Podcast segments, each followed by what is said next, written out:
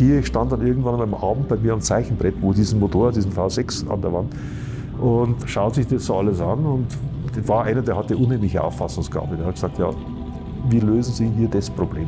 Und an der Stelle, das müssen Sie mal erklären, wie soll das funktionieren? Dann habe ich versucht, das zu erklären. Und das Erste, was ich ihm aber gesagt habe, sage ich, Herr Pierich, das ist kein Fünfventiler, das ist ein Vierventilmotor. Weil damals war ja gerade der Fünfventiler in Serie und alle haben diesen Fünfventiler und gehypt und gelobt. Dann schaut er mich so an und sagt, ja, wissen Sie was, Herr Baretzky, mit wie vielen Ventilen Sie gewinnen, ist mir egal. Hauptsache Sie gewinnen. Werde ich nie vergessen. Hier ist alte Schule, die goldene Ära des Automobils. Und mein Name ist Carsten Arndt. Herzlich willkommen zur heutigen Folge.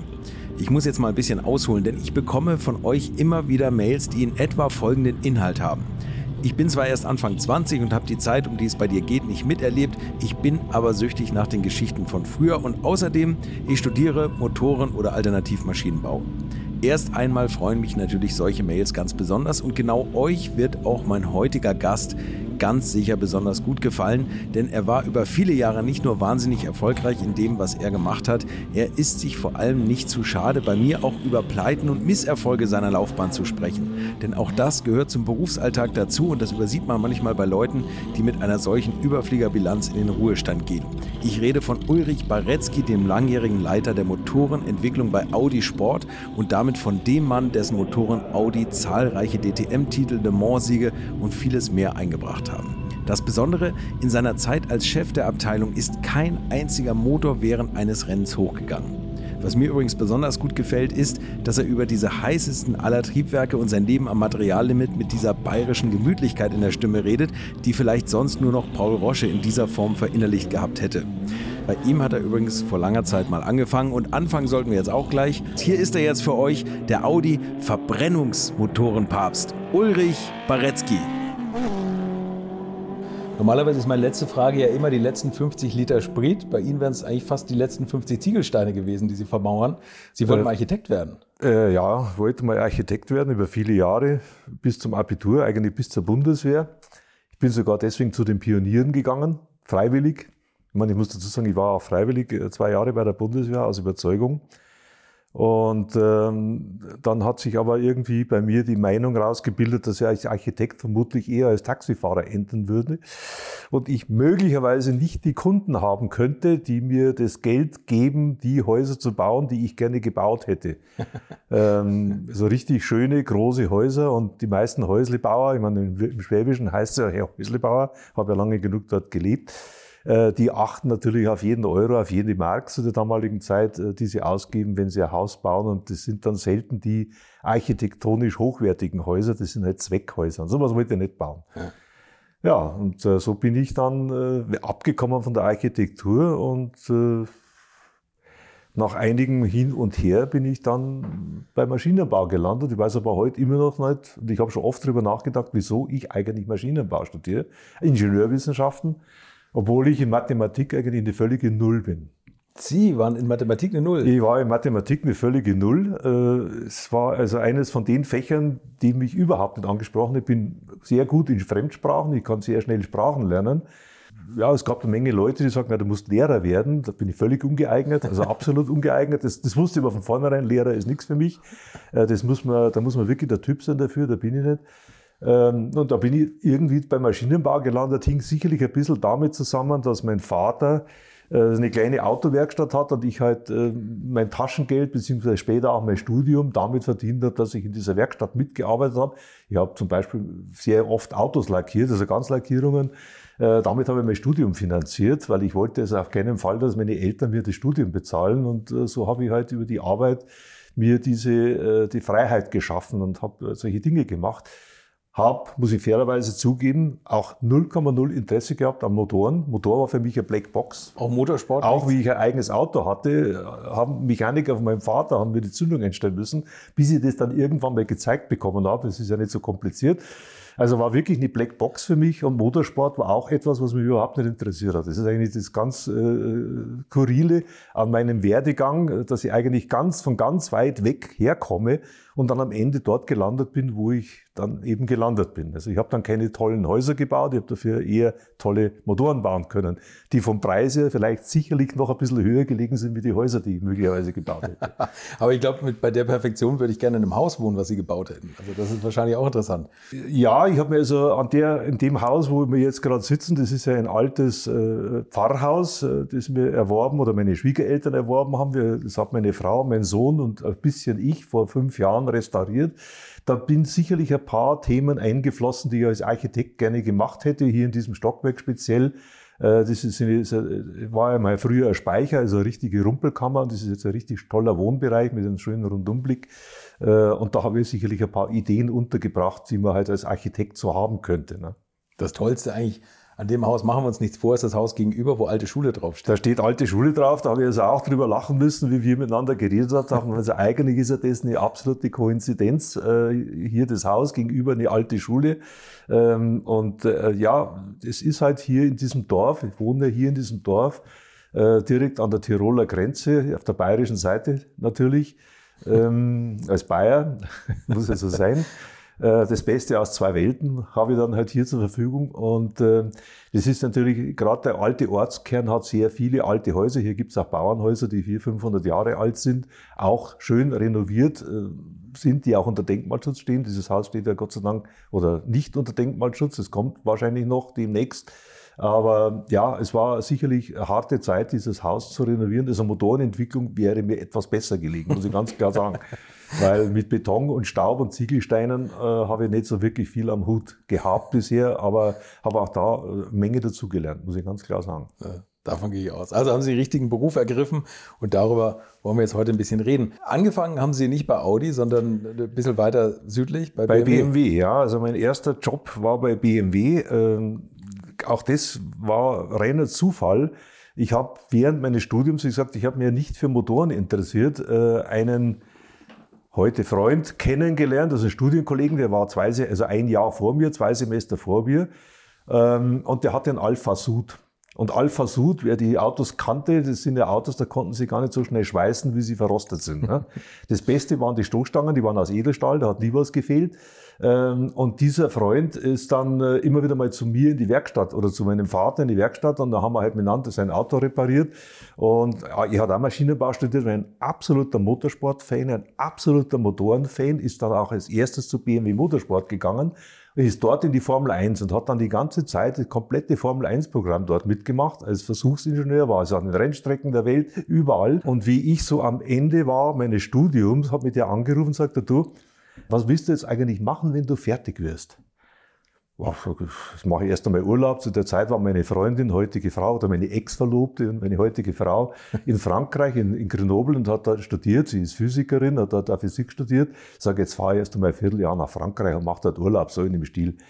Na, sagt er, du, du hast doch während des Studiums, genau wie ich, an so einer Spezialvorlesung teilgenommen, Konstruktion und Entwicklung von Motoren. Das war eine Vorlesung, die wurde am Freitag morgens um 7 Uhr an der TU München abgehalten. Morgens um 7. Das muss man mal vorstellen für einen Studenten. Für Freaks, ne? Ein unglaublich, ist praktisch mitten in der Nacht. Und es war wirklich eine Vorlesung äh, oder eine Übung, muss man sagen, eine Studienarbeit, so nannte sich das. Man musste ja drei machen während des Studiums. Und ich habe mir gesagt, jetzt komm, jetzt machst du mal eine Studienarbeit über Motor, nachdem ich vorher zwei andere über ganz andere Themen gemacht habe. Und da habe ich also wirklich die Basics lernen können und hinterher musste ich einen Motor konstruieren. Und da gibt es natürlich auch eine Konstruktion, wenn ich ganz gut aufgelegt bin, dann ziehe ich die Zeichnungen raus und schaue mir die an und lege sie aber gleich wieder weg und sage, mein Gott, wie kannst du so einen Mist konstruieren? Allerdings muss ich dazu sagen, die Vorgaben waren natürlich auch so, es sollte ein Sechszylinder-Reihenmotor sein mit einer Nockenwelle, eine Seite mit Tassenstößel und die andere Seite mit Schlepphebel oder mit Schwinghebel besser gesagt. Also so ein bisschen BMW und ein bisschen VW gemischt. Das ist so ein Motor, gab's bei Rover in den 70er Jahren, also auch nicht unbedingt erfolgreicher Motor.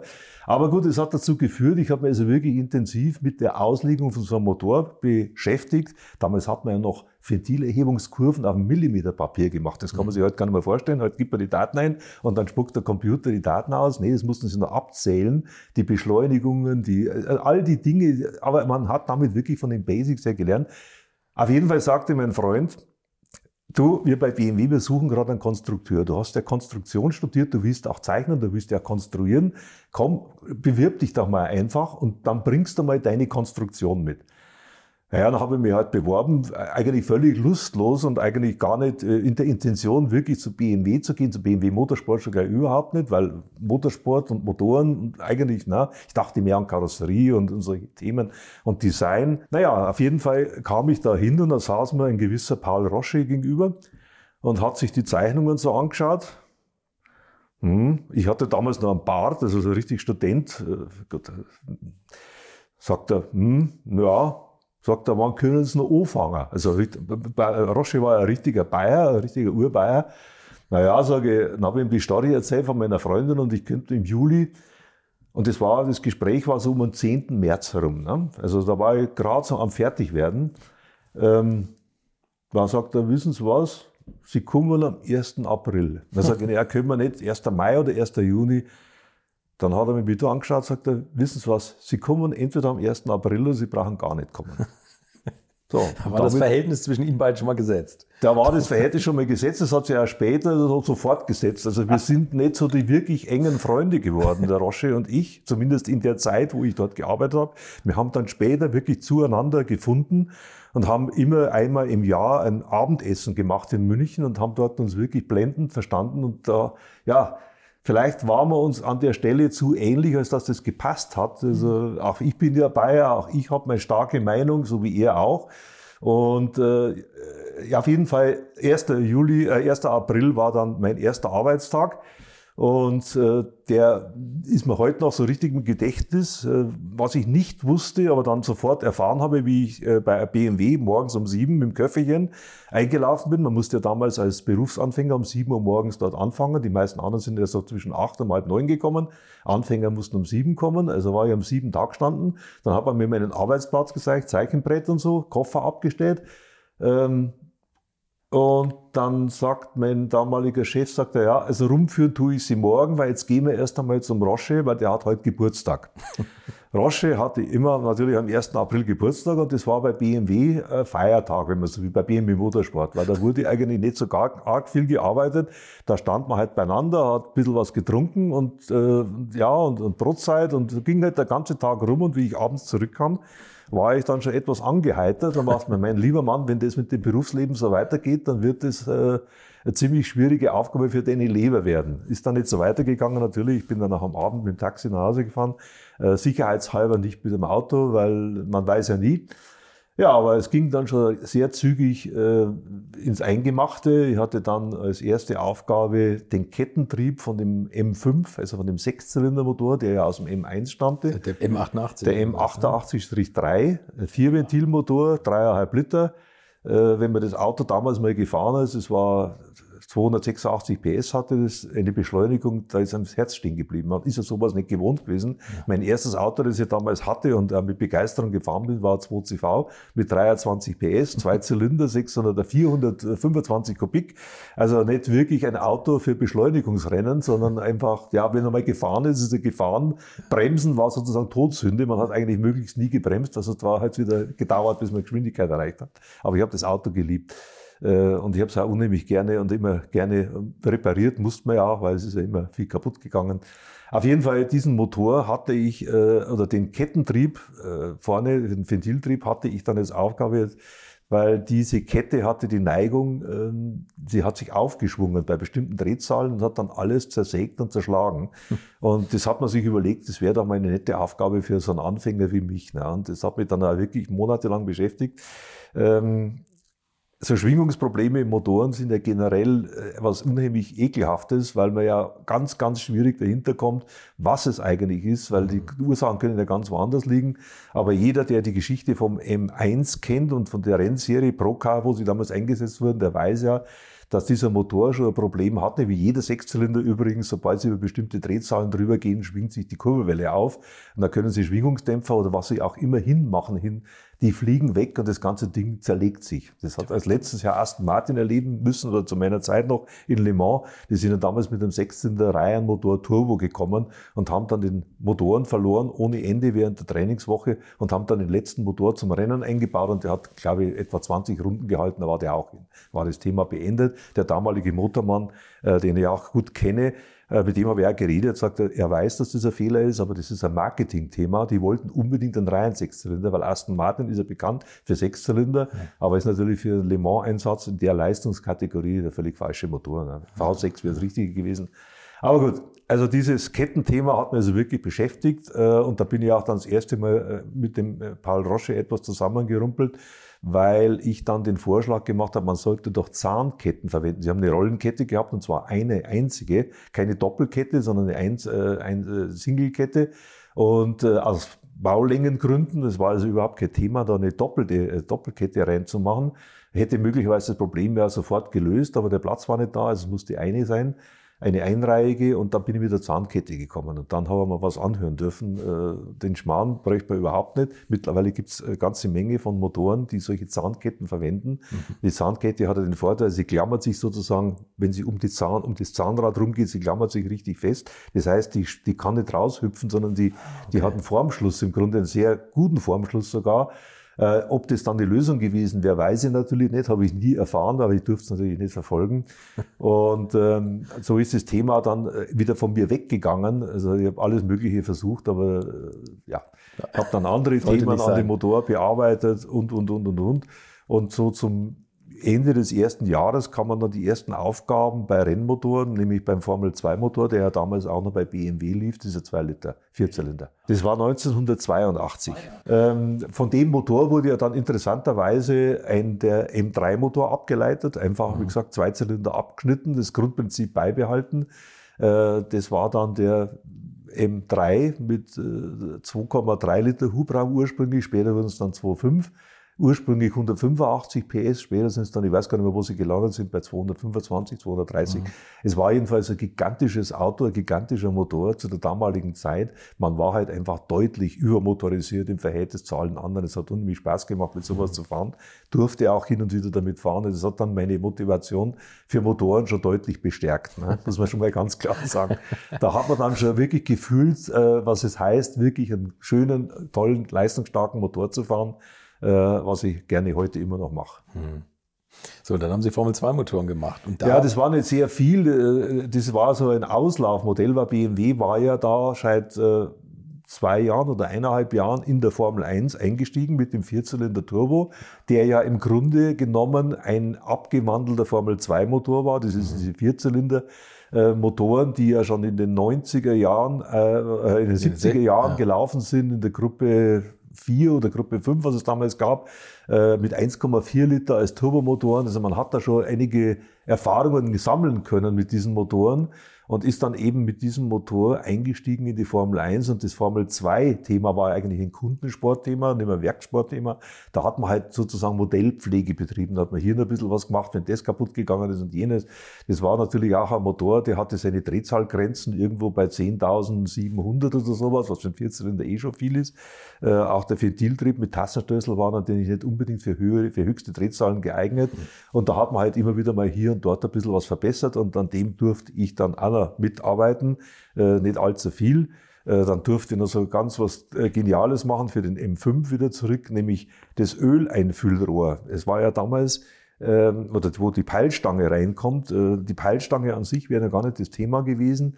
Aber man hat ja damals schon erstmals diese Kundenorientierung eingeführt und sagt, also wenn einer zum Öl wechseln muss, früher hat man ja unter dem Motor dann die Ölablassschraube aufgemacht, dass alles rausgelaufen ist und das wollte man nicht mehr. Da hat man dann so eine Sonde reingestickt und hat das abgepumpt, das Öl, dass man also nichts abschrauben musste.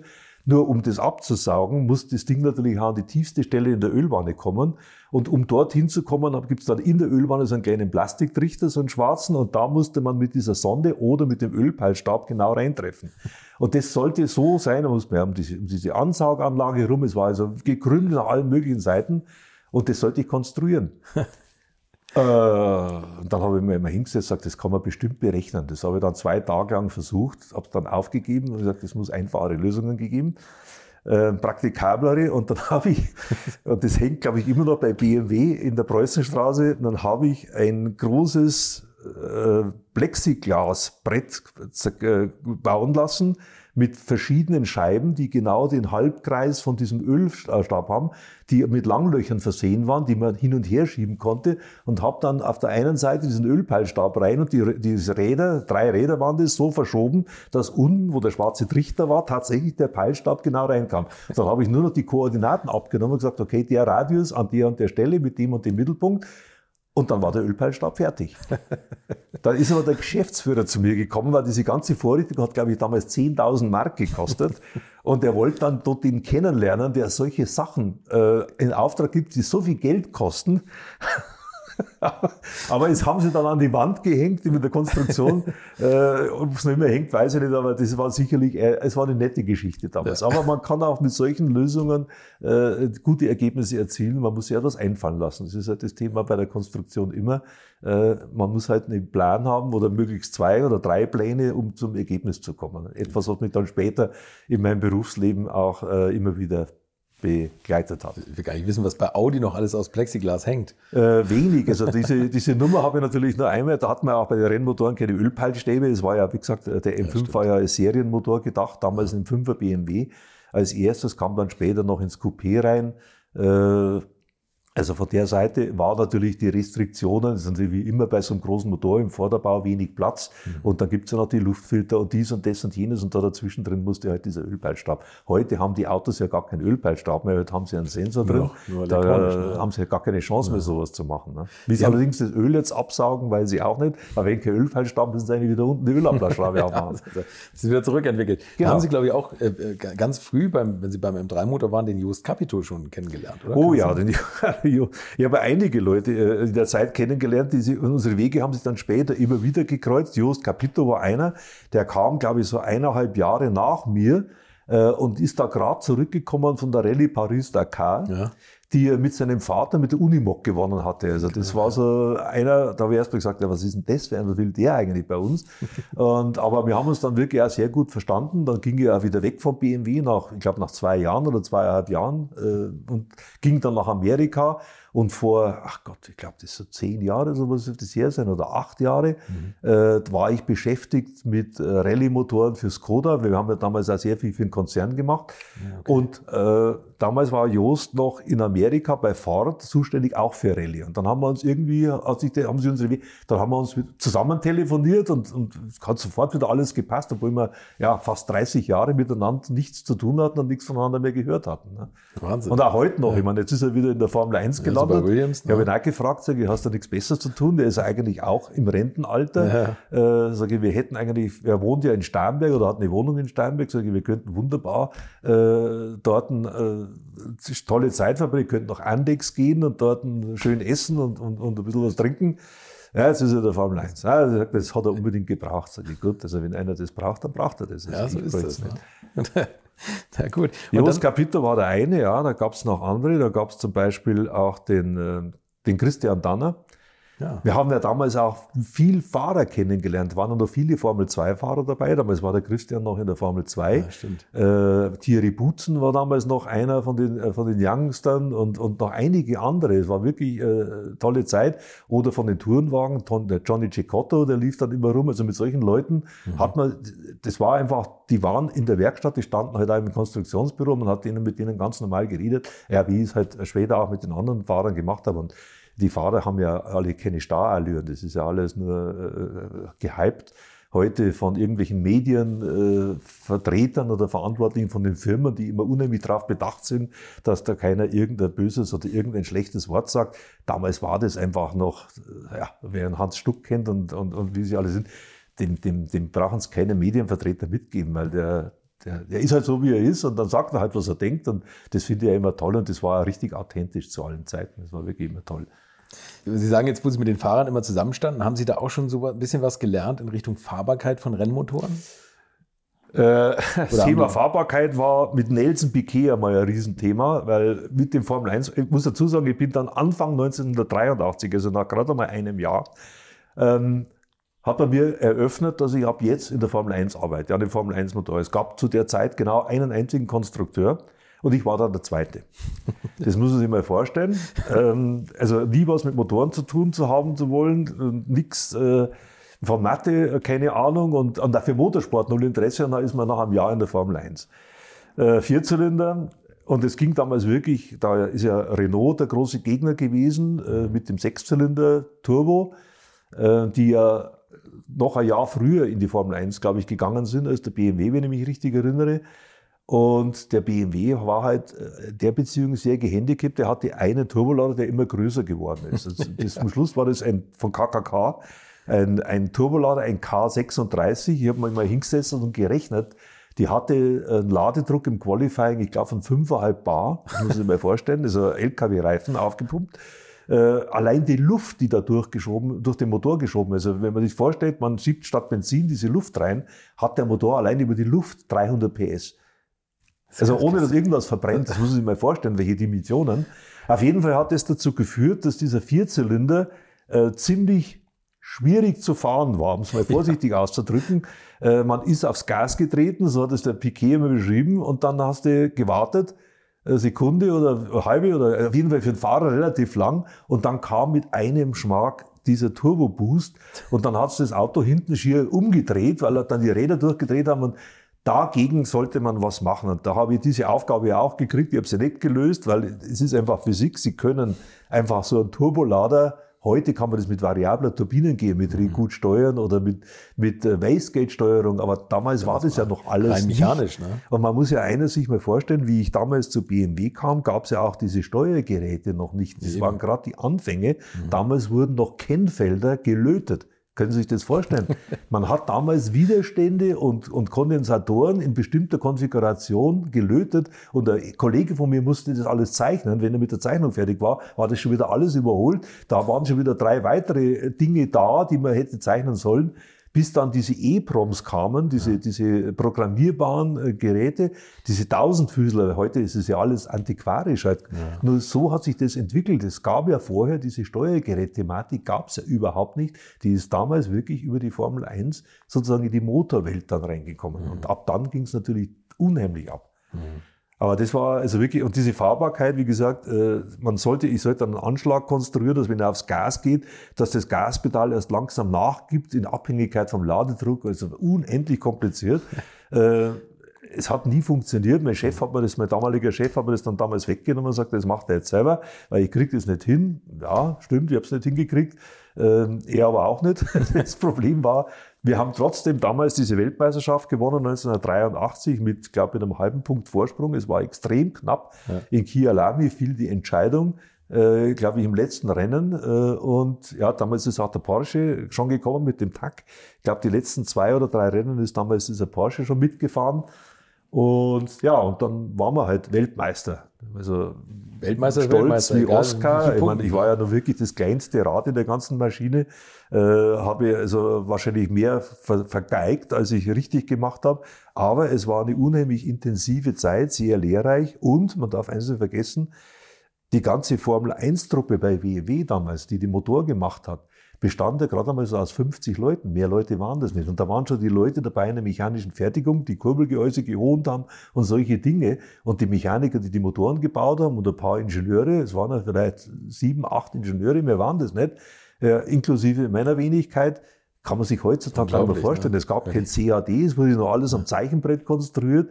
Und, und eine Story fällt mir noch ein, wir hatten damals als, als, als Fahrzeugpartner Brabham. Ja. Brabham in England bekanntlich. Ne, und, äh, der Besitzer war ein gewisser Bernie Ecclestone. Der Chefkonstrukteur war Gordon Murray. Und da gab es auch noch ein paar richtige, ja, da muss man Leute, muss man wirklich sagen, das sind Unikate gewesen. Es waren richtig spezielle Leute, wirklich toll, äh, mit einem ganz tollen Charakter, aber waren halt ein bisschen schwierig teilweise zu handeln. Und gut, der Motor und das Auto, die sollten ja möglichst zusammenpassen. Aerodynamik ist ja schon immer ein großes Thema gewesen, auch beim Gordon Murray. Und das Problem war immer nur, wir haben dann die Zeichnungen kopiert, in, eingerollt, in, in, in, so Behälter gesteckt und nach England geschickt. Diese ganze Aktion, man kann sich das heute gar nicht mehr vorstellen, bis dann die Zeichnungen in England waren, hat aber so zwei Tage gedauert. Dann haben die die ausgerollt, haben dies und das und jenes, und dann kam das wieder zurück und so ist das Entwicklungstempo gegangen. Also es ist unvorstellbar heute in Formel 1 Zeiten, dass man sowas macht. Und dann kam ich auf die Idee, es gab damals ja gerade, äh, kam Telefax auf man kann es gar nicht glauben, aber das ist jetzt über 40, 40 Jahre her. Also da gab es ein Telefaxgerät bei BMW, eines, in der technischen Entwicklung. Und da haben sie natürlich wieder den Jüngsten ausgesucht, nicht nach dem Motto, du könntest doch, schau doch mal, ob man das nicht verwenden kann. Und daraus hat sich dann die Arbeit entwickelt. Ich durfte dann, das war auch mein Vorschlag, nehmen wir die Zeichnungen, das sind der DIN A0 oder DIN A00, also wirklich groß, so zwei Meter auf 1,20 Meter. Die habe ich dann in Streifen geschnitten, wie DIN A4 breit waren habe dann dieses die Faxgerät bedient und habe dann diese Streifen reingeschoben. die sind also durchgelaufen wie Bandnudeln und auf der anderen Seite in England kam das dann eben aus dem Faxgerät auch so raus. Da waren das ja noch Rollen, da waren das ja keine ja, einzelnen ja, Blätter. Und die haben das dann zusammengeklebt und damit ist plötzlich die, die, die Entwicklungsgeschwindigkeit dramatisch viel schneller geworden, ja. weil die Zeichnungen waren ja dann mehr oder weniger nach zwei Minuten bei den Engländern und kamen auch wieder zurück. Also man und sieht. man musste schnell konstruieren, weil das war Thermopapier, das ist immer ausgeblichen. Aus, ne? Ja, nein, so War, war, schon, war, schon, war glaube ich, schon, äh, äh, war schon Tintenstrahl. Ja, okay. ähm, also Thermopapier gab es auch noch, ja, ja, haben wir auch gehabt. Das war dann im Telemetriebus drin. Der Telemetrie kam ja damals auch erst auf, da haben es dann ja. acht oder zehn Werte aufgenommen. Äh, äh man kann sich heute nicht mehr vorstellen. Aber es hat unheimlich Spaß gemacht. Es hat auch unheimlich gestresst und es hat dazu geführt, dass ich dann Ende 83 plötzlich ein Magengeschwür hatte. Oh. Würdet ihr eigentlich auch so gerne wie ich manchmal neue Länder mit einem Oldtimer erkunden, aber ihr scheut euch die lange Anreise auf Achse oder die teuren Transportkosten? Dann gibt es eine der coolsten Alternativen, von denen ich bisher gehört oder in zahlreichen Artikeln gelesen habe und das sind die Eckis Oldtimer Rally Reisen durch Costa Rica luxuriöse zehntägige Urlaube und zwar in Minigruppen mit Oldtimern, die ihr vor Ort aussuchen könnt. Und nein, mir hat die Sonne nicht den Kopf zerbraten und ich rede jetzt auch nicht vom schättrigen Ford Fiesta der Billo Autovermietung. Ihr habt die Wahl zwischen zum Beispiel Mercedes SL, Porsche 911 oder Range Rover Classic. Und das ist sowas von cool, denn es sind immer maximal vier Autos inklusive Servicefahrzeug unterwegs und es geht natürlich nicht um Geschwindigkeit, sondern einfach nur darum, auf entspannte und ganz wunderbare Art und Weise Land und Leute zu erkennen erkunden und es ist ein Urlaub, also gibt es auch Strandtage.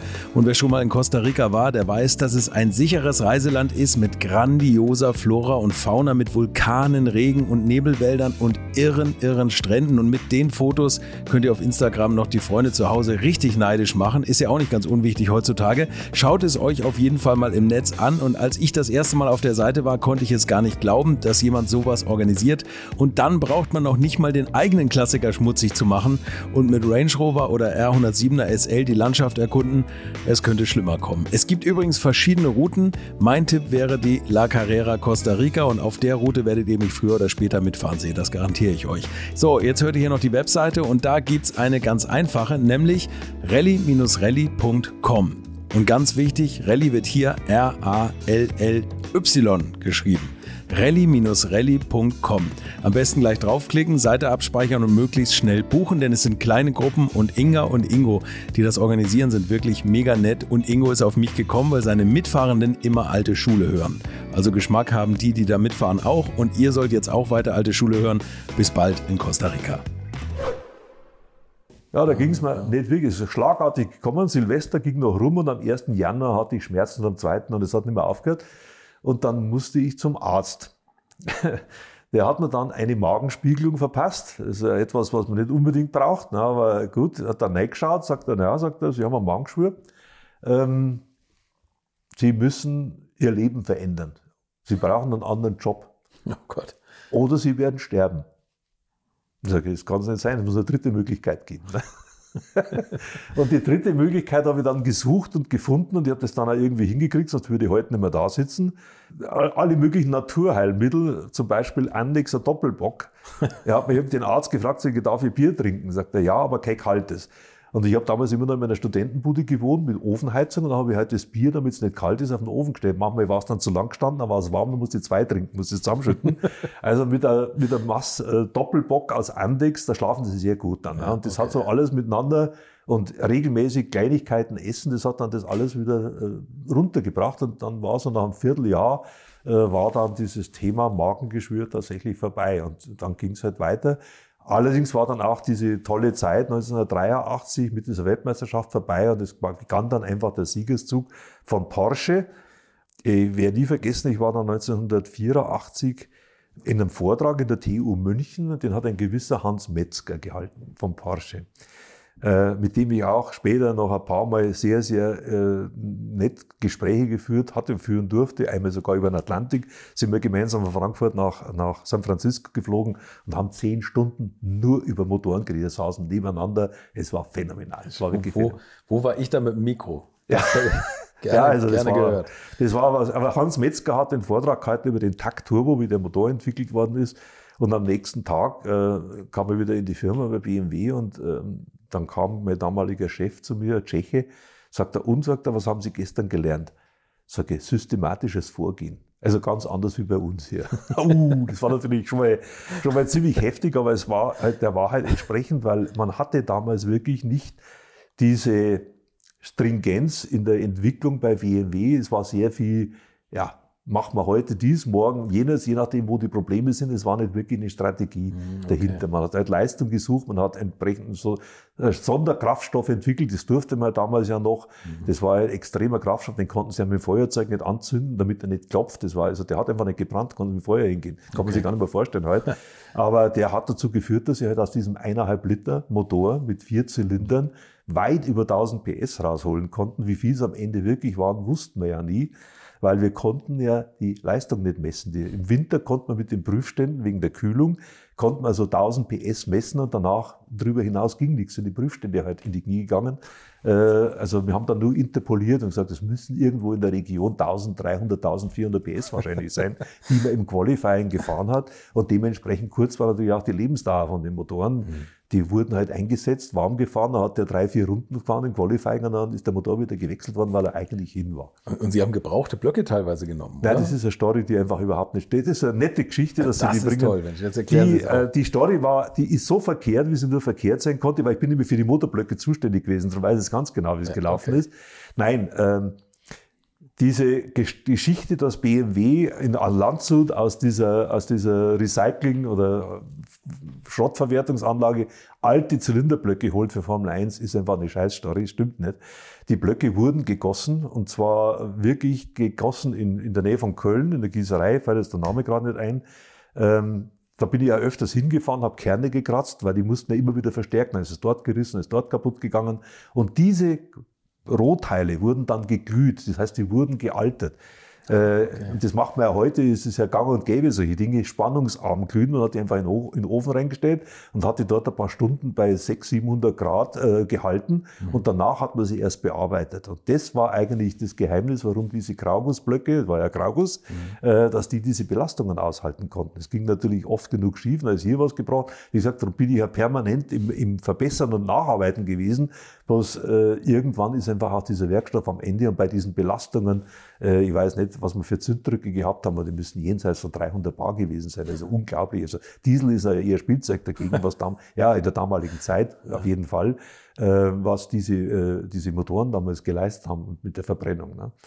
Also diese Geschichte mit den Blöcken, die war dann so weit, ist auch zum Rosche gekommen, dass er irgendwann einmal gesagt hat, sagt, das probieren wir jetzt einmal aus. Und hat tatsächlich einer so einen Block geholt aus Landshut, mhm. so, so ein so einen gebrauchten, ja. und hat einen Motor aufgebaut. Der ist schon beim Warmlaufen auseinandergefallen. Der hat gar keine Leistung gesehen. ist ja klar, das war ein Motorblock, der war gemacht für einen 1500er. Die gab es ja die ersten ja, BMW damals, waren ja 1500er äh, Motoren. Und das ist natürlich alles filigran und, und, und für solche Belastungen, nicht einmal beim Warmlaufen, äh, da war der Motor hin und da war das Thema erledigt, ein für alle Mal. Ne? Aber wie sich die Geschichte hält, ganz erstaunlich. Ja, es ist erstaunlich. Also es gibt ein paar so Geschichten im Motorsport äh, immer wieder, die sich halten. Vielleicht kommen wir später nochmal drauf, auf ja. diese berühmte Kurbelwelle in der DTM. Ja, da beim, kommen wir auf beim, jeden Fall drauf. Äh, auch da halten sich. Stories, die einfach nicht wahr sind. Aber die halten sich so hartnäckig, das ja. ist unglaublich. Ja, na, vielleicht auch befeuert durch die Konkurrenz.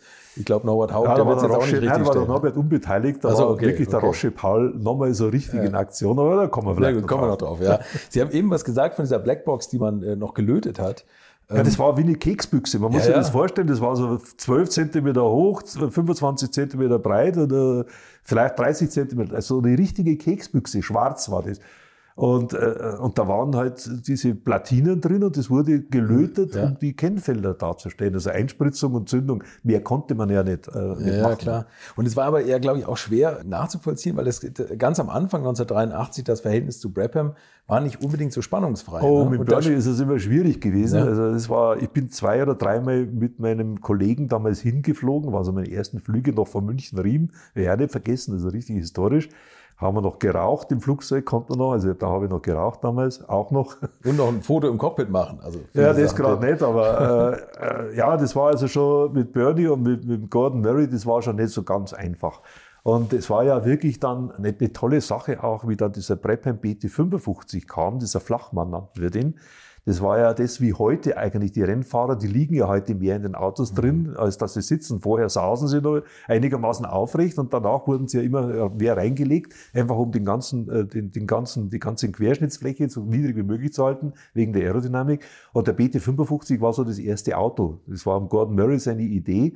Und ich hatte dann das Projekt, da war ich der Projektleiter für den Motor, der musste dann gekippt werden um, auf, 72, auf 72 Grad, das heißt Vierzylinder quer rein. Der war vorher senkrecht gestanden mhm. und wurde dann geschwenkt um 72 Grad und musste alles, die ganzen Peripherieteile mussten neu konstruiert werden. Ich hatte ein riesengroßes Zeichenbrett und habe da Tag und Nacht konstruiert und gemacht und getan. Es ist leider kein Erfolg gewesen. Die Idee war sehr, sehr gut, aber äh, das Problem war bei diesem Auto einfach die Steifigkeit. Dieses Auto ist ewig weich gewesen. Mhm.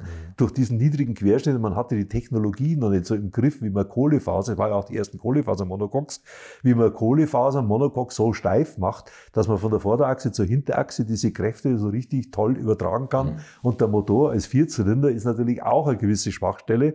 Darum haben wir in der heutigen Formel 1, die Motor, die Fahrzeugleute wollen nur einen V6 haben, ja. weil der ist einfach zu handeln. Mhm. Sage ich, ihr habt nichts dazugelernt, weil eigentlich müsst ihr es mittlerweile können, wie man auch einen Vierzylinder oder einen Dreizylinder oder einen quer eingebauten Motor so steif kriegt und das ganze Verbund so steif macht, dass das Auto auch steif ist. Mhm. Also der BT55 hat darunter gelitten.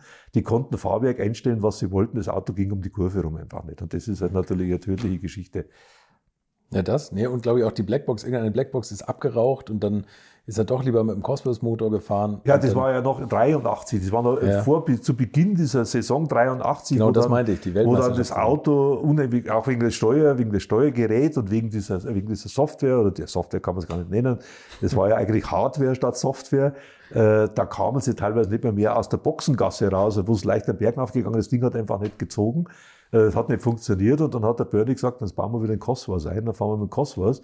Und das war natürlich für BMW ein unheimlicher Schlag ins Gesicht. Und mhm. Roche hat natürlich Himmel und Hölle in Bewegung gesetzt, um das Ganze in den Griff zu kriegen. Nur es gab damals keine Datenaufzeichnung. Man kann sich das nicht so vorstellen wie heute, wo dann Gigabyte von Daten pro Runden mhm. übertragen werden, wo sie alles bis ins letzte Detail anschauen kann. Das gab's nicht. Da gab's einen Fahrer, der ist ausgestiegen und gesagt, shit, und die schwarzen Streifen vom Wheelspin nach dem der Turbo. Ja, oder sowas, ja. Also gesagt, undrivable oder ja. Shit Car oder sowas. Das war so, so in dem Stil ging das dann. Ja, ja. Und dann hat man halt mühselig versucht rauszukriegen, wo eigentlich das Problem ist. Und wie gesagt, das war der Beginn der Telemetrie, aber auch das war extrem ja. primitiv. Man konnte also wirklich nur so Dinge wie Öldruck und, und, und Ladedruck aufzeichnen, aber so wirklich im Motor etwas messen ging natürlich überhaupt nicht. Gab es weder Sensorik noch sonst irgendwas. Und man konnte mit dem Schleppzeiger sehen, ob der Fahrer überdreht hat. Ja, das, das, das ist natürlich eine der größten Errungenschaften äh, der Telemetrie heute. Fahrer kann erzählen, was er will die Telemetrie bzw. die Datenaufsagen sagt die Wahrheit. Das ja. ist halt so. Ne? Sie haben damals auch, äh, wer auch gerade bei mir zu Gast war und der müsste damals auch in Ihrer Abteilung als Aerodynamiker gewesen sein, war der Ulrich Schiefer. Äh, den Schiefer Uli habe ich erst kennengelernt, da war ich schon bei Audi, da war der unterwegs mit der DTM, da haben wir uns ja in der ah, DTM okay. haben wir uns dann okay. kennengelernt, haben uns auch immer sehr gut verstanden. Ich meine, da habe ich ja immer meine ehemaligen Kollegen zu DTM-Zeiten, wie ich dann ja. äh, bei Audi waren, also 90, 91, 92, sind wir ja oft genug zusammengetroffen, äh, haben uns eigentlich immer gut verstanden, also es hat ja nie irgendwelche Probleme gegeben. Äh, auch wenn man hart gegeneinander gefahren ist. Also den Uli Schiefer kannte ich von daher sehr gut und der ist dann auch plötzlich aus dem ganzen Thema ja ausgestiegen. Mhm. Und ich weiß gar nicht, was er dann gemacht hat, aber er war wirklich einer von denen, wo man sagt, die hat man immer gerne getroffen, mit denen ja. haben wir immer gerne unterhalten. Glaube ich. Sie sind dann auch irgendwann, äh, hat es bei BMW gereicht, nachdem das mit, mit Paul Rosche nicht besser wurde, das Äh, ja, es ist also, das war eine Mischung aus, äh, ja, unbehaglich. Ich bin also mit dem Rosche öfters zusammengerumpelt äh, und hatte das Gefühl, der BMW, der müsste eigentlich ein V6 machen. Eigentlich müsste er Motor machen wie der Porsche. Mhm. Und es war ja ein absolutes Sakrileg, sowas durften sie ja gar nicht mehr laut denken, geschweige denn sagen. Ich habe es halt gesagt äh, und bin da dementsprechend äh, etwas in Ungnade gefallen, weil ein V-Motor bei BMW, das ist ja die Firma mit den Reihen Sechszylindern, ja, was ich ja toll finde, was ja äh, gut ist. Nur wenn sie gegen jemand wie Porsche fahren, tack, und äh, auch gegen Engländer, dann müssen sie halt die Physik im Prinzip, und da gibt's halt keinen Reihen Sechszylinder, der in der Formel 1 geht. Es gab ja einen Versuch, ich glaube Heidegger hat es damals versucht, mhm. mit dem Herrn Marlow, dem Konstrukteur, mein Vorgänger übrigens bei, bei BMW Motorsport, habe ich okay. dann hinterher erfahren, der war Schweizer und hat sich dann äh, nach Liechtenstein und dort mit Heidegger zusammen versucht, einen, einen Sechszylinder Reihenmotor für die Formel 1 zu machen. Ist natürlich auch kläglich gescheitert, auch wegen, wegen Geld, wenn man auch damals war die Formel 1 nicht ganz billig, nicht so extrem teuer wie heute, aber es war immerhin auch schon nicht ganz billig, ne, mhm. Formel 1 zu machen. Also Sie haben, Sie haben, das böse Wort V6 in den Mund genommen. Ja, genau. Ich sage auch, wenn wir mit Vierzylinder bestehen wollen oder wenn wir mit gegen, gegen Porsche und gegen was da, und da kam ja auch Honda noch, wenn wir gegen diese Marken bestehen wollen, müssen wir das Motorenkonzept neu denken. Und ja. Äh, da ging nichts vorwärts und wie gesagt, die Niederlagen häuften sich. Die Vorstände wurden unzufrieden. Man hat gemerkt, das ganze Thema geht zu Ende. Mhm. Und dann habe ich halt umgeschaut und gesagt, okay, also jetzt bist du vier Jahre bei BMW gewesen, hast viel gelernt. Äh, jetzt könntest du mal was anderes machen und habe dann an allen möglichen Stellen angeklopft, war kurz auf dem Weg in die Rüstung. Äh, nachdem ich ja bei der Bundeswehr war, zu der Zeit war ich Oberleutnant der Reserve, sage, das ist ja schon mal etwas. Äh, Rüstung ist immer gut, wie man leider heute wieder sehen kann. Ja. Das ist ein krisenfestes Geschäft, ziemlich krisenfest, leider. Ähm, aber ist dann draus nichts geworden. Mich hat dann irgendwann ein Headhunter angerufen äh, und sagt, Sie, haben Sie Interesse zu Audi zu gehen? Ich sage, ja, was soll ich dort machen? Ja, im Motorsport, wir suchen dort einen und dann bin ich als erstes Mal nach Ingolstadt gekommen, mhm. weil das wäre das naheliegendste gewesen und da ging es um Rallye und so Zeug. Und gesagt, also, da habe ich ehrlich gesagt überhaupt keinen Bock zu. Und die Beschreibung, was ich so machen sollte, wäre mehr Versuchsingenieur gewesen als Konstrukteur.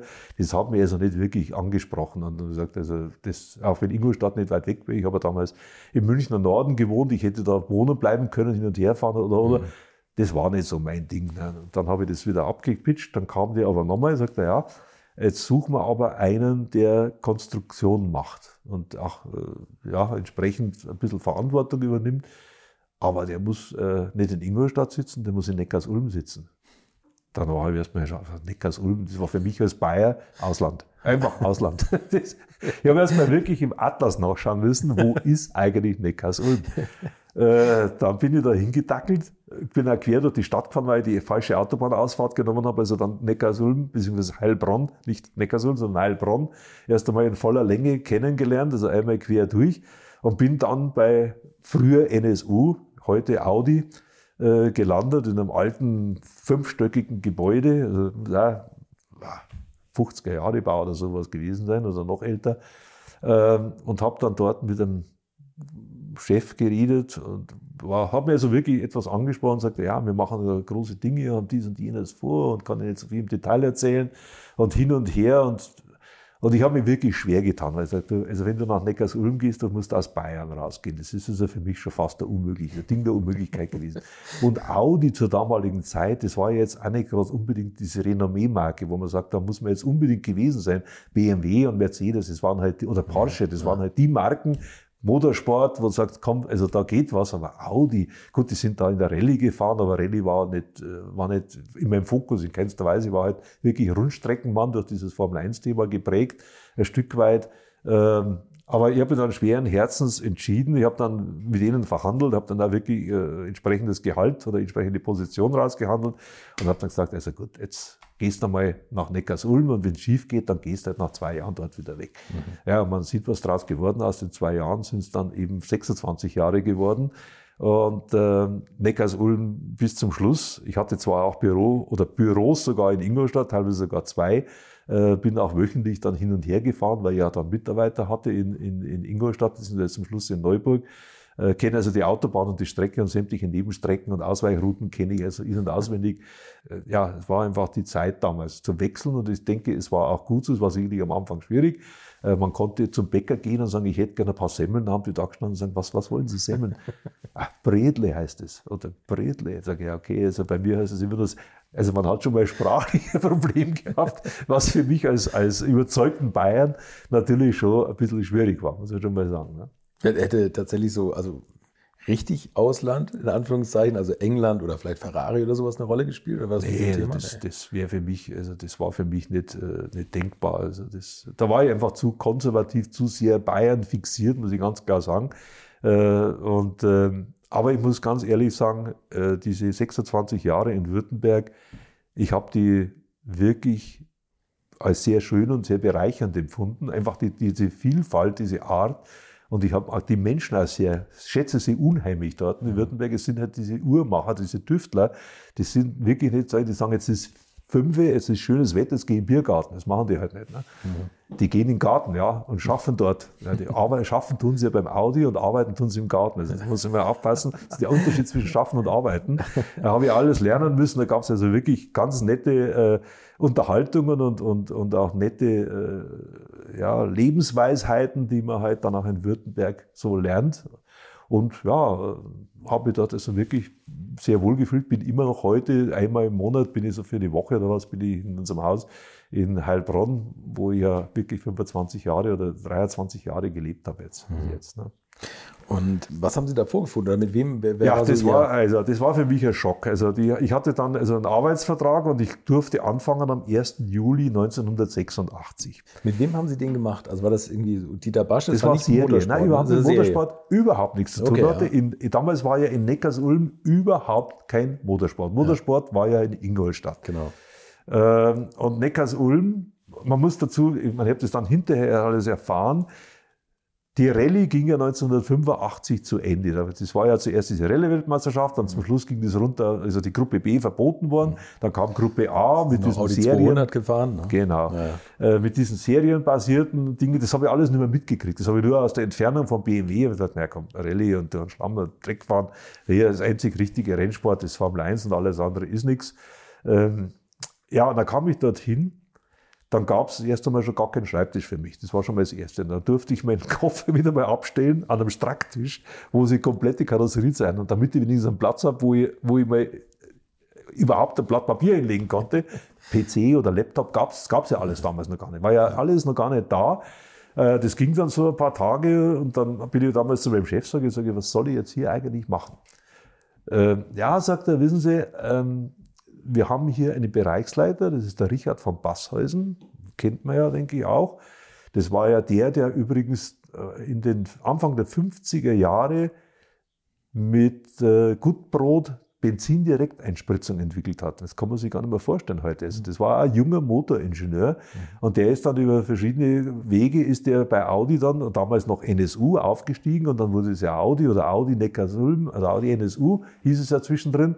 Und der ist dann dort Bereichsleiter. Das war sozusagen der Fürst in diesem ganzen Umgebung. Und der hatte einen großen Ehrgeiz, das war Motorsport. Und dann hat er gesagt, ich möchte, nachdem in Ingolstadt diese Rallye-Aktivitäten eingestellt worden sind, Audi Sport war ja eigentlich bankrott, die hatten ja jede Menge Schulden, das hat ja unglaublich Geld gekostet und der Gumpert als damaliger Sportchef, der hat es ja richtig krachen lassen. Ich meine, er hatte ja nicht viel Alternativen, was hätte er denn bitte machen sollen? Pier, ich wollte Erfolge, Gumpert soll sie liefern mit allem, was zur Verfügung steht. Und das hat halt richtig Geld gekostet. Ich meine, das muss man einfach mal sehen. Und wie das Ganze dann eingestellt wurde, ist halt dann im Prinzip kamen die Rechnungen und, und, und es, es war halt erst einmal Ende. Und dann kam Herbert Greiner als Sportchef und der hatte als erstes die Aufgabe, diese Finanzen wieder zu sanieren. Das hat er dann auch gemacht. Er hat einfach alles zusammengestrichen und es gab eigentlich kein Sportprogramm bei Audi Sport mehr. Und diese Lücke hat Basshausen gesehen und sagt, komm, dann werden wir sowas jetzt in Neckars-Ulm hochziehen. Und da holen wir zum Beispiel den Baretzky von BMW, aus der Formel 1 und der soll uns dann hier jetzt Motoren entwickeln. So ist es dann ein bisschen losgegangen. Ne? Okay. So, in dieselbe Zeit fiel dann der, die Entwicklung des Fünfzylindermotors. Äh, fünf Ventile, Entschuldigung, die fünf Zylinder, fünf Ventile. Das war diese große, das große Geheimnis, das sie mir beim Bewerbungsgespräch nicht mitteilen wollten fünf Ventile. Ich habe gesagt, ja Leute, fünf Ventile, was will ich mit fünf Ventilen, wenn ich nicht extrem hoch drehe? Es gab ja von Yamaha diesen fünf Ventile ja. äh, äh in, im, im, Motorrad, der hat, glaube ich, 12.000 oder 13.000 Umdrehungen gedreht. Und sage ich, und die hängt so ein Turbolader hinter, reichen zwei Ventile, maximal vier, aber doch nicht fünf. Ja, und das verstehen sie nicht und dies und das und jenes. Auf jeden Fall, ich habe mich dann mit dem Motor beschäftigen dürfen, müssen.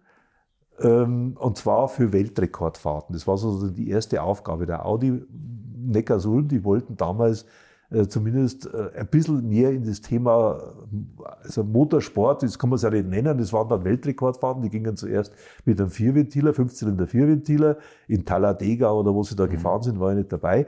Und danach sollte es der Fünfzylinder Fünfventiler werden. Und dann haben wir den mal in Nardo gefahren, da war ich dann dabei an Ostern. Da gab es dann jede Menge Weltrekorde äh, für Vierradantrieb natürlich auch über 500 äh, Kilometer, über 1000 Kilometer und so. Nardo ist ja eine Riesenkreisbahn, mhm. äh, wo man da fährt und dann, ja, es war also auf jeden Fall auch äh, äh, mit Motorsport nichts zu tun und ich stand da natürlich auch ein bisschen da und sage, also irgendwie äh, scheine ich da was falsch gemacht zu haben äh, mit dem Weggang von BMW. Wobei ich natürlich eines noch nicht erwähnt habe, an dem 1. Juli 1986, genau am selben Tag, wo ich bei Audi angefangen habe, hat BMW den Ausstieg aus der Formel 1 erklärt. Mhm. Da haben wir natürlich meine Ex-Kollegen alle angerufen und gesagt, du Hund, du hast das ja gewusst, deswegen bist du zu Audi gegangen. Du hast doch vorher schon gewusst, dass wir aufhören. So geht super furchtbar leid. Das war jetzt wirklich ein reiner Zufall, aber ja, es hat sich wirklich das Gerücht lange gehalten. Ich hätte das vorher gewusst, das ist natürlich völliger Schmarrn ist. Ne? Ja, und dann äh, kam diese, diese Weltrekordfahrten. Das war jetzt natürlich nicht wirklich das groß Befriedigende. Vor allen Dingen, ich war ja allein. Ich war die einzige Kraft. Da gab es noch äh, ein, ein, ein, äh, zwei, drei Leute im Versuch und zwei, drei Mechaniker. Also das war im Prinzip alles, was da war. Ne? Mhm. Also gab keine Infrastruktur, es war einfach nichts. Wirklich, äh, was in Richtung Motorsport gezeigt hätte. Aber äh, Herbert Kreiner und äh, seine Leute, die haben dann sich überlegt, da war ja auch damals die ganze Geschichte mit Amerika. Audi geht nach Amerika mit dem Audi 5000, hieß der da. Mhm. Äh, und dann hatten sie das Problem mit der Unintended Acceleration, wo die Autos dann äh, in der Tiefgarage gegen die Mauer gefahren sind, weil die Fahrer beim Anlassen auf dem Gas gestanden sind statt auf der Bremse. Man, Damals konnte man noch einen Gang einlegen, ohne genau, aufs Bremspedal zu drücken. Und das haben die Amis halt gemacht. Und dann ist das Ding halt ab und voll in die Mauer. Und dann war natürlich das Auto schuld. Der Fahrer kann es ja nicht sein.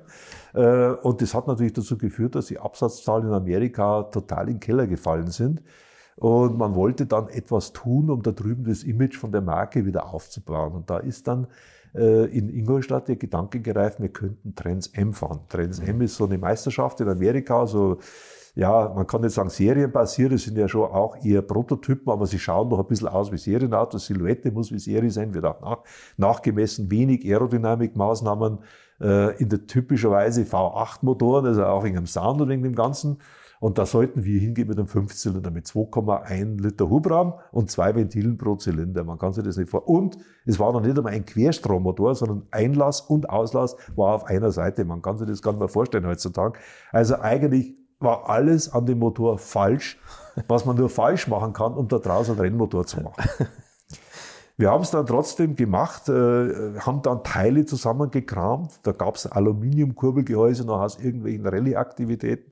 Äh, das wurde in Nürnberg gegossen. Das war allerdings so lunkrig, dass also mehr oder weniger, da ist das Wasser überall. Das muss man zuschweißen an allen Ecken und Enden oder irgendwelche Röhren einsetzen, äh, damit die Schraubenpfeifen zusammen, also es war ein unglaublicher Akt. Der, der Zylinderkopf selber, das war eigentlich mehr oder weniger ein Serienzylinderkopf. Damals gab es ja den Zweiventiler noch und diese nicht Querstrom, also diese Umkehrstromanordnung, weil auf der Seite war ja der Kühler, damit der, Sekt, der Fünfzylinder, der ja dann doch lang baut, das Auto den Vorderbau nicht so sehr verlängert, hat man den Kühler ja nicht vor den Motor hin, sondern an der Seite. Ja. Wenn man die alten Audis anschaut, dann kennt man das, dann sieht man das ja. Auf jeden Fall mit dem Ding haben wir uns dann rumgeschlagen und haben aus dem Motor über mehrere Entwicklungsstufen, die allerdings nicht vergleichbar waren mit der Zeit bei BMW, haben dann irgendwann die 500 PS oder sowas erzeugt. 2,1 Liter, 500 PS, gut, es wurde Flugbenzin gefahren in Amerika, also 120 Oktan, also Klopfen oder sowas war kein Thema. Und äh, der Motor war halt, äh, ja, wie gesagt, Aluminiumblock, also alles nicht so wirklich äh, toll für die Festigkeit. Und er hatte dann irgendwo bei 520 PS hatte der dann die Grenze erreicht. Danach hat es den Zylinderkopf abgehoben. also wenn man mehr Ladedruck gegeben hat, hat es einfach, hat es den Kopf einfach gehoben, die Schrauben gedehnt und dann war es vorbei. Ähm, aber trotzdem sind wir mit dem äh, Gerät dann in der Trans M-Meisterschaft angetreten. Äh, die Fahrer waren dann äh, Stuck, Röhrl und Haywood, wenn ich das richtig in Erinnerung mhm. habe. Ne? Äh, Hurley Haywood und äh, also nicht immer, Röhrl war ja, ist ja Rallye-Mann und äh, dem war eigentlich das Thema Rundstrecke ein Gräuel. Äh, er hat es einfach gemacht aus alter Freundschaft zu Dieter Barge und äh, zum Greiner, äh, weil er halt vorher Rallye gefahren ist und Rallye-Weltmeisterschaft und die Erfolge halt hatte mit Audi, hat er gesagt, hey gut, das Namen, dann fahre ich halt das eine oder andere Rennen, aber das ist nicht meine Welt. Ne? Mhm. Und seine Welt da drüben begann dann, und das war für die Amerikaner ein absolutes Phänomen, wenn es dort an einem Rennwochenende zum Training geregnet hat, dann haben die Amerikaner ihre Autos in der Garage stehen lassen. Das heißt, Garage gab es ja gar nicht, es war in der Regel erzählt. Wer noch gefahren ist, war Röhrl.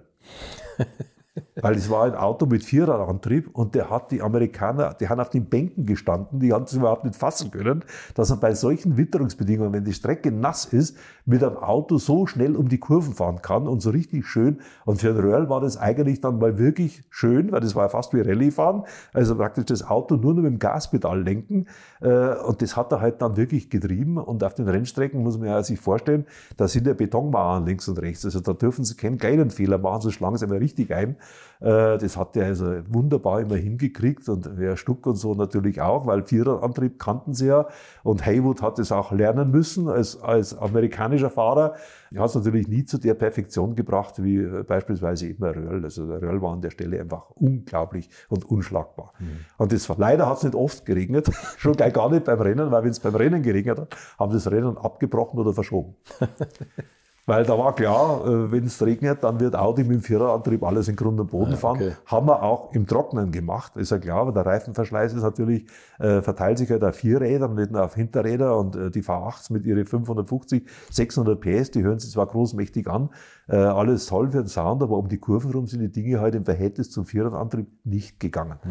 Und viele Amerikaner haben es halt einfach überhaupt nicht verstanden, wenn mit so einem kleinen Motor, fünf Zylinder, das war sowieso schon eine Größe, wo man sagt, also fünf ist ja schon mal krank, krank hört sich schon richtig krank an, und nur zwei Liter Hubraum, wie man überhaupt da so eine Leistung machen kann und da mitfahren kann. Ja. Also es war echt nett, ähm, war recht erfolgreich, hat dann dazu geführt, dass in der Meisterschaft am Ende der Saison den Vierradantrieb verboten haben.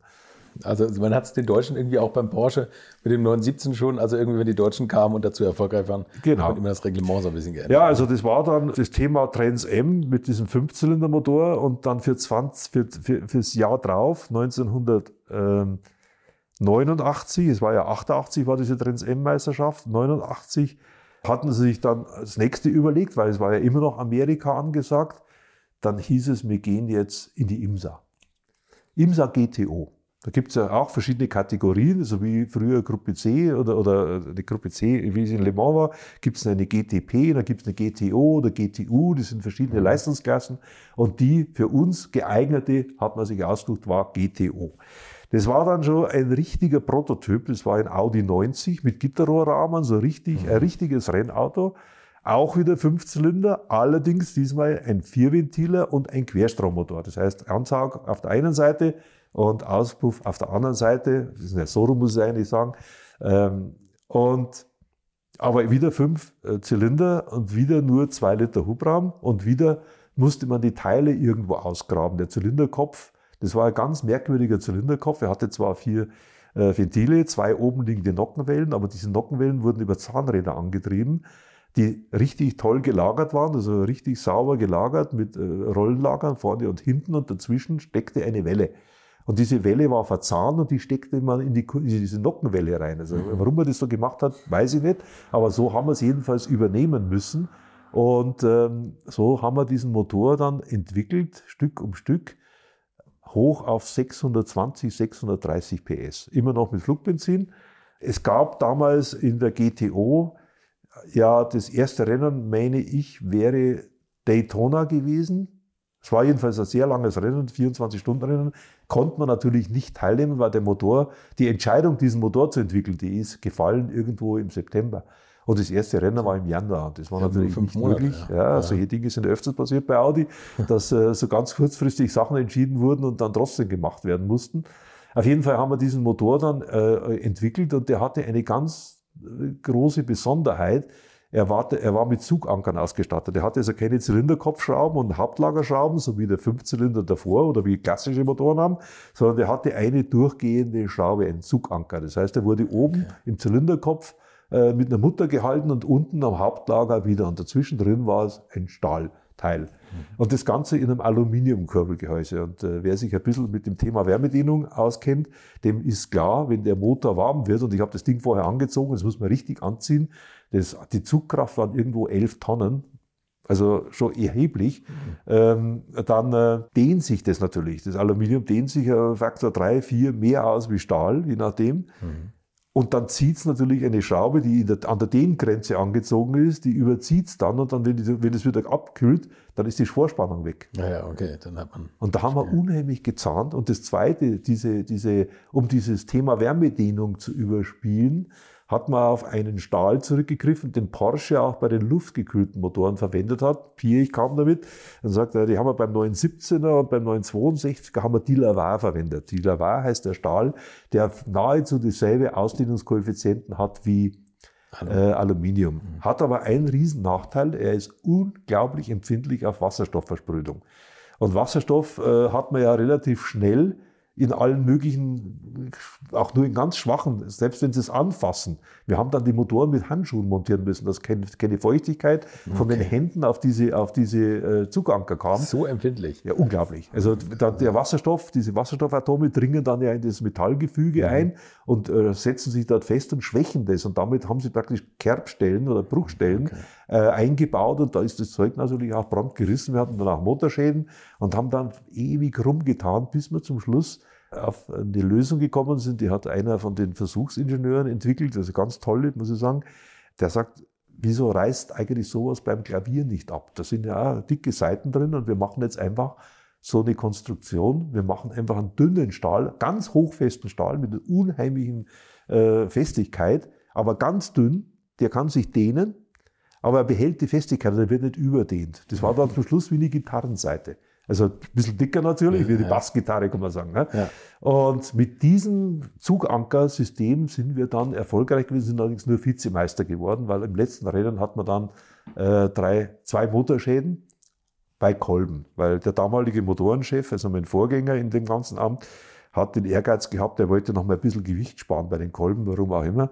Äh, und das hat natürlich prompt dazu geführt, dass die Kolben gebrochen sind. Und zwar ja. innerhalb von zwei Runden an den Autos in Führung liegend. Also Höchststrafe eigentlich. Und es war ja die ganze Audi Sportprominenz da, Herbert Kreiner, Dieter Basche und so weiter. Und äh, die sind dann alle wie ein Mann aufgestanden auf der Tribüne und weggelaufen, weggegangen, das Drama nicht mit anschauen wollten. Ähm, also das war, das war dann dieses Ende von der IMSA GTO. Ja. Wie viel Leistung haben Sie da äh, bei den Motoren zum Schluss rausgeholt? Ja, da war irgendwo im Bereich 600, 620, 650 PS, so in der Region. Ich meine, auch damals hatten wir ja das Problem, dass die Prüfstände, die wir zur Verfügung hatten, ja in der Regel Serienprüfstände waren. Mhm. Die waren also für solche Leistungen eigentlich gar nicht ausgelegt, weil man damals hatten die Straßenautos im Höchstfall irgendwo so 300, 400, wenn es mal, wenn's mal 350 PS ja. waren, war so sehr viel. Ja, man denke nur an den S2, den damals der Porsche entwickelt hat mit dem Fünfzylinder, der hatte glaube ich 320 oder 315, so. Ne? Oder 350. Also, also, das waren so, und da musste man schon suchen, einen Prüfstand zu finden, der diese Leistung konnte. Mhm. Und das war natürlich mit den Rennmotoren war das noch krasser. Es wurde, es wurde ja noch nicht wirklich investiert, wie es dann später kam, äh, zu Le Mans hin, wo man gesagt hat, was braucht sie eigentlich und dann wurde dann auch wirklich Geld ausgegeben und Mhm. wurden auch Prüfstände angeschafft, die für Motorsport wirklich geeignet waren. Ich finde diesen Imsa GTO-Motor, ich finde, dass dieser, dieser Audi 90, das ist eine Riesenerscheinung, wenn man den jetzt in Goodwood oder so fahren sieht. Vor allem, wenn der abbläst. Das klingt wie wenn man Ja, mit so, einem- mit so einem das Turnschuh. vom Wastegate, Ja, das ist wenn, genial, das wie wenn man mit so einem super. Turnschuh in der Sporthalle so kurz Ja, quietscht. ja, ne? ja, ja. Dieses Bip, Bip, Bip, Bip, Ja, Bip, das ist unglaublich. also, also das, dieses, das, die Soundkulisse. Stuck hat sich ja einen Spaß draus gemacht teilweise. Der war ja auch dann immer, wenn er gewonnen hatte, ist er auf dem Podium gestanden, hat gejodelt. Ja. Das war ja für die Amerikaner einmal die Riesenshow. Ja. Und man muss ja in Amerika anders denken wie hier in, in Deutschland, habe ich dann auch bei der Gelegenheit gelernt, für die Amerikaner ist ja nicht die Technologie, die im Vordergrund steht. Das interessiert die Leute da drüben eigentlich gar nicht. Es ist die Show außenrum, es sind die Fahrer, es ist, ja, das, wie ein Team sich darstellt. Ja. Diese ganzen Aus Äußerlichkeiten, wo wir alle sagen, das ist ein Schmarrn, das bringt mir keine Zehntelsekunde auf der Strecke. Ja, die Amerikaner interessiert die Zehntelsekunde nicht. Die wollen keine Seriensieger sehen, die wollen keine Leute sehen, die total überlegen sind. Die wollen einfach Spaß haben, wenn sie auf die Rennstrecke gehen. Die wollen Fotos machen mit den Fahrern. Da kann es auch nicht sein, wie jetzt in der Formel 1, dass die Fahrer von der Box in, die, ihr- in ihr Motorhome reingehen und dazwischen kein Autogramm geben. Das ist dort ganz normal und Pflicht dass die Fahrer vor dem Zelt dann stehen oder vor dem Ding und die Leute kommen und drücken ihm die Kinder in die Arme und die Mama daneben und dann wird ein Foto gemacht. Ja, aber das ist Rennsport in Amerika und das Genau, ist heute noch so. Brust unterschrieben. Ja, ne? oder Das ist Autogramme wirklich, geben ja, auf Unterhemd, auf dem Büstenhalter, Ja. egal wo. Ja, aber das ist das, Ja. was den Leuten gefällt. Deswegen funktioniert ja Nesca auch so toll, Ja. in, diesem, in diesem Nudeltopf. Ne? ja, das ist einfach für die. Leute ist das, das ist in Amerika anders wie hier bei uns. Ja. Ich will jetzt nicht sagen, besser oder schlechter, es ist einfach anders. Man muss das akzeptieren und man muss man eben dann auch damit rechnen, das haben wir ja auch bei IMSA erlebt, dass man eben dann auch gehandicapt wird, teilweise auch mit Methoden, wo man sagt, hey, das ist ja völlig unfair. Da kamen sie plötzlich dann mit der Geräuschthematik her, der Motor wäre zu laut. Turbomotor wohlgemerkt, ne? Turbomotor gegen den Gegen- V8 gegen den Sauger. V8-Sauger von Ja, ja. aber auf jeden Fall haben wir dann eine Büchse, auf den, hat man da irgendwie einen Schalldämpfer einbauen müssen, weil die haben uns dann, was haben sie, was wollten sie haben? Ich glaube, 100 Dollar pro Dezibel und Runde über dem Limit. Also das hätte, wir haben mal ausgerechnet, das hätte einige 10.000 Dollar gekostet, wenn wir so eine Renndistanz gefahren wären. äh, äh, äh, so kranke Sachen haben wir halt da erlebt. Dollar pro Dezibel und Runde. Das ist das Beste. Ja, also die hatten, in Amerika ist alles über Geld, das wird alles, hat alles seinen Preis. Ne? Ja, absolut. Und also das war, das kann ich mich noch erinnern. Also damals war Dieter Barsche der Rennleiter. Wir haben ja, wir waren ja aus Neckarsulm die Motorenlieferanten, also wir waren ja nicht Teil von Audi Sport, wir waren sozusagen die Fremdfirma für Audi Sport und sind ja erst äh, 1993 sind wir eigentlich erst zu Audi Sport. Also wir, meine ich, die Truppe in Neckarsulm, Ja. die die Motoren gemacht hat und der Teil der Truppe saß in Ingolstadt. Äh, Das ist dann erst 1993 zusammengeführt worden. Also das war 1989.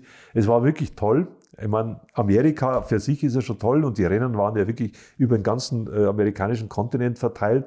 Das war schon sehr beeindruckend, das Ganze zu sehen, muss man schon wirklich sagen. Glaube ich. Waren sie aber auch viel unterwegs. Also da musste Äh, ja gut, ich war damals war ich noch nicht so, da war ich glaube ich war, ich war meine ich zweimal damals zum Rennen, das letzte kann ich mich erinnern, das war Laguna Seca, wo ich dann dort war, da waren zwei Rennen nebeneinander, das eine war in La Jolla und und das andere war in Laguna Seca, also praktisch alles in Kalifornien, da konnte man dann innerhalb von einer Woche konnte man hin und her fahren, das ging sie aus. Stuck ist gefahren und wie gesagt, dieses Zwitschern, das hat er einen provoziert. Wir haben ihn dann wieder, wir standen dann wieder daneben und gesagt, naja, Stucki, bitte, das ist für den Turbolader mit das Schlimmste, was du machen kannst, diese Schwingungen. Wenn du fest voll am Gas stehst und dann gehst du runter und das Wastegate regelt das ab. Das, das, das, das ist ja alles am Pippern und am Wackeln da innen drin und irgendwann fliegt er das um die Ohren und dann ist alles hin und dann stehen wir da wie die Deppen. Ne? Aber es hat ein Stück nicht davon, das hat ihm einfach gefallen. Und ich meine, da gab es ja auch noch Gags, da gibt es ja auch ein Video von Audi, da hatte er dann hinten die Figur drin, die konnte mit Luftdruck die Hose runterlassen und nackten Arsch zeigen. Ich meine, solche Dinge sind damals einfach noch im Motorsport gewesen und gerade Stuck kam ja dann, wie wir dann 1990 in die DTM gekommen sind, da kamen ja dann so die ganzen alten Haudingen noch dazu, wie Dieter Quester und, und, und Prinz Leopold von Bayern und so, das sind ja alles, also Tolle mit Zeit, den oder? Dreiern unterwegs zu sein. Ich glaube, es gibt hier in in Bayern immer noch jede Menge Lokale, wo die Lokalverbot haben. Weil sie halt einfach äh, sich derartig aufgeführt haben da drüben aus lauter Spaß und Dollerei, dass der Wirt gesagt hat, die Frau überhaupt nicht mehr, die die will ich gar nicht mehr sehen daher. Ne? Also, es war eine andere Zeit wie heute, muss man ganz klar sehen. Ja, und dann kam die DTM, Sie haben es jetzt gerade schon angesprochen. Ja, dann kam DTM, das war ja eine ganz verrückte Geschichte. Wir hatten ja für 20, äh, also 1989, dieser Fünfzylinder-Vierventiler war ja auch so eine Last-Minute-Aktion. Diese Entscheidung fiel ja sehr spät. Und wir haben dann für 1990, um nicht wieder so erwischt zu werden, haben wir dann schon mal vorsichtshalber vorher, ich glaube 20 Motoren bestellt und alles konstruiert, das alles verbessert, wo Schwächen waren mit dem Zuganker, das hat man ja dann alles im Griff und Ölpumpe und das war also, alles war dann mittlerweile wirklich rennfähig, so richtig verlässlich, also die Qualität ist gestiegen, Leistung haben wir noch ein bisschen mehr entwickelt und äh, hatten also 20 Motoren mehr oder weniger schon fertig dastehen und dann kam ein äh, Vorstandswechsel in Ingolstadt und es kam der Herr Stockmar. Der Stockmar war früher schon mal Audi, ist dann zu BMW und kam dann von BMW zurück und wurde Entwicklungsvorstand. Mhm. Und eine seiner ersten Entscheidungen war, wir fahren nicht mehr in Amerika. Wir fahren DTM. Das war im November. Im November 1989. Und das erste Rennen war am 1. Mai 1990. Werde ich nie vergessen, das Datum. Weil 1. Mai, Tag der Arbeit. Die Tage der Arbeit waren natürlich vorher, weil es war ganz eine andere Welt auch für mich. Ich habe bis dahin nur mit Turbomotoren gearbeitet. Ich möchte euch noch meinen Partner dieser Folge vorstellen und das ist die Firma Kali. Und die machen etwas, wovon ich lange geträumt habe, nämlich immer, wenn ich mal wieder große Rechnungen für kleine Arbeiten am Auto präsentiert bekommen habe. Ich erinnere mich da an meinen Wunsch, bei einem früheren Fahrzeug einige Programmierungen wie Blinkerbestätigung beim Abschließen und so weiter ändern zu lassen. Ich bin fast hinübergekippt bei den Preisvorstellungen des Händlers. Fehlercodes sind auch so eine Sache, wo man vielleicht gerne mal selbst draufschauen würde und nicht zuletzt werden über immer mehr Sensoren am Auto immer mehr Daten erfasst und dafür gefühlt immer weniger Infos an den Fahrer weitergegeben. Auch unfair. Oder habt ihr noch ein Ölthermometer oder das Manometer für Öldruck im Armaturenbrett? Ich nicht.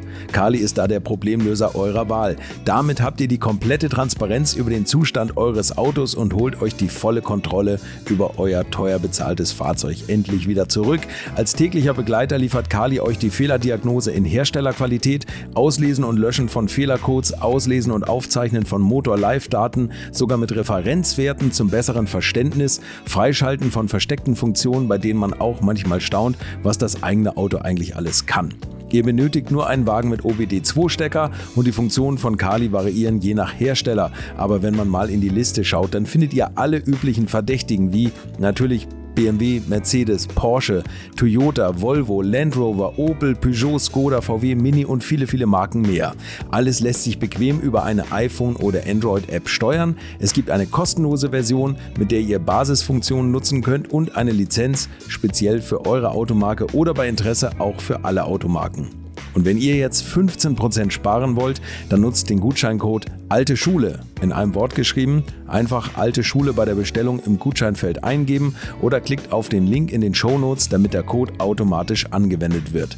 Alle Infos zu den Marken, zu Funktionen und Preisen findet ihr im Netz unter www.mykali.de. Kali wird mit C geschrieben. Und wie gesagt, den Link zum Rabatt auch nochmal bei mir in den Show Notes. Was anderes kannte ich gar nicht. Ah, okay. Und auf BMW Turbomotor, ja. Ja. Audi Turbomotor, alles nur Turbo und dann kam einer und sagt, Sangmotor. Und dann V8. Der V8, dieses Flaggschiff, dieses Riesengerät mit diesem 3,6 Liter V8 und das Ganze mit einem Reglement, wo sie eigentlich kaum was ändern durften. Mhm. Das war ja so restriktiv, es, da kommen wir dann noch auf die Kurbelwelle. Ähm, es stand ja überall im Reglement drin, Pièce d'origine. Also war ja, der Text war ja französisch, übrigens bindend auf französisch, gab eine deutsche Übersetzung, aber verbindlich war der französische Text, wie es immer so ist beim Motorsport. Man soll das nicht vergessen. In Le Mans ja auch. Und ähm, ja, also wir haben dann den Auftrag gekriegt, jetzt macht's doch bitte schon mal, stellt euch nicht so an, jetzt macht's einmal ein V8. Rennmotor und schaut einmal, dass da möglichst viel Leistung rausholt. Und zwar möglichst äh, mit dem Serienmotor. Es durfte also weder Hubbohrung noch irgendetwas verändern, das musste alles bleiben. Dann haben wir erstmal versucht, überall Gewicht rauszuholen. Äh, mein Vorgänger hat dann den Zylinderkopf leicht angeschrägt, dass das, die Ventil, es gab ja ein stehendes Ventil, ein senkrecht stehendes Ventil, das war das Auslassventil, mhm. und das andere war geneigt, weil der Zylinderkopf kam ja vom Golf, ursprünglich vom Golf GTI. Der hatte ja diesen Vierventiler, und diese Zylinderkopfkonstruktion haben die halt damals so gewählt. Gab es bestimmt auch gute Gründe dafür. Für einen Serienmotor mag das auch gut sein. Für einen Rennmotor mit einem stehenden Auslass und einem schrägen Einlass ist irgendwie Kopfform, ne? Man ja. denkt sich, aber man muss es schon ein bisschen. Also der hat es versucht mit, ich glaube, drei Grad oder was da abgefräst, was halt ging, dass man den Zylinderkopf wenigstens ein kleines bisschen dreht, um diesen Durchfluss, diesen, diesen Massenstrom im Brennraum etwas zu begünstigen und das Ganze ein bisschen äh, gefälliger zu gestalten und, und klopffester, auch die die Verdichtung wurde angehoben. Das durfte man alles, also man durfte also was abnehmen, man durfte nur nichts hinzufügen, außer durch Schweißen. Und das ist natürlich beim Zylinderkopf, äh, der fertig durch die Serienstraße gelaufen ist, äh, eine ziemlich tödliche Angelegenheit. Also das war keine Option. Und so hat man diesen V8 dann hingekriegt und sind tatsächlich dann am 1. Äh, Mai 1990, Stuck ist dann gefahren und ein gewisser Frank Bieler kam dann noch dazu, den vorher auch noch keiner kannte. Mhm. Und so ist das Ganze losgegangen. Ich glaube, wir sind damals beim ersten Rennen sogar Zweiter geworden, obwohl das Auto wirklich groß war, auch wieder Allrad, also Vierradantrieb. Und die Gegenstücke waren der Mercedes äh, 16 Ventiler, dieser und der, der 2,3, 16 Genau, der 2,3 Liter und der BMW M3. Ich würde also sagen, da sind wir auf Ihre Kollegen gestoßen. Ne? Ja, genau. Und, also da haben sie, und dann gab es noch den Opel, weil wir vorher mal kurz vom Herrn Oberndorfer geredet haben. Das ist ja dieser Sechszylinder Opel gewesen. Und wer war denn da noch dabei? Da gab es noch den Gerd Ruch mit diesem, mit, mit dem, diesem mit dem? Camaro oder was das nee, war. Mustang, Mustang, Mustang war das. Genau. Also, es war schon eine sehr bunte Mischung und es war eigentlich alles auch sehr familiär. Es gab ja diesen, diese Boxengassen mit diesen Fressbuden, das gab es ja alles damals nicht.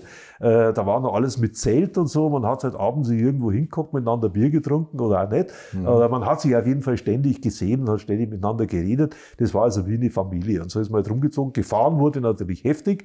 Äh, die Fahrer waren halt noch richtig, ja, wenn ich sage, es waren Charaktere, würde ich den heutigen Fahrern vielleicht ein bisschen Unrecht tun, aber die haben halt auch, damals ne? keine Scheu gehabt, die Dinge äh, sozusagen, wie sie gedacht haben. Ja. Da war halt nicht immer eine Pressefrau daneben gestanden, die dann gesagt hat, Ton aus, Ton aus oder das wollen wir rausschneiden. Oder, nee, die haben es halt einfach krachen lassen und wenn er Scheiße gesagt hat, dann war es halt Scheiße, dann ist es so gewesen. Oder dem bringe ich um oder dieses Arschloch oder sowas. Das waren halt so die, ja, und alle haben's, allen hat es gefallen. Zuschauer waren alle begeistert, die, die Ränge waren voll. Ich meine, wenn Sie mal den Norrisring sich anschauen, wie das damals war mit den Rotkäppchen, ja. äh, da, waren, da haben sie echt gefährlich gelebt. Ich habe damals einen Kollegen eingeladen, mit der Karte versorgt, sagt, geh da bitte auf die Steintribüne. Und der ist blöderweise mit seinem Audi-Shirt auf der Mercedes-Seite raufgegangen. Hinterher kam er zu mir und sagte, die hätten mich bald verprügelt. Da hat nicht mehr viel gefiel und die hätten mich geschlagen. Sag ich, du bist auf der falschen Seite gegangen. Ja, aber so war diese, die, die, die, die Leute waren mit einer Begeisterung ja, dabei. Das, das ne? Identifikation, das ja. kann man sich heute, wenn man sowas in der Formel 1 anschaut, das ist also richtig lähmend langweilig. Lange her, ja. Das war richtig toll, äh, richtig tolle Zeit und da wurden dann noch in die Autos gefahren und die Fahrer haben sich beinahe geprügelt auf der Strecke. Mhm. Also da gab es in Singen einmal diesen, wo es dann einen rausgeschoben haben. Da wurde nicht gesagt, schieb ihn raus oder so. Die Fahrer haben das einfach gemacht. Ja. Irgendwann hat einer so einen Hals gehabt und gesagt, und dem Arschloch dem Zeige gesetzt ja. und hat das Ding, und auch wenn er selber ausgefallen ist, aber das ist einfach nur, um das einmal zu regeln. Ne? so ist damals gefahren worden. Man darf halt eins auch nicht vergessen, die Autos waren vergleichsweise noch billig. Das war nicht Kohlefaser, das war wirklich Blech. War einfach das waren halt Serienautos. Ne? Waren Serienautos, die Kotflügel kamen mehr oder weniger vom Band, die mhm. kosten eigentlich nichts, außer die, das teuerste war die Lackierung. Mhm. Ähm, ja, und so wurde halt auch gefahren. Es war schon, war wirklich toll.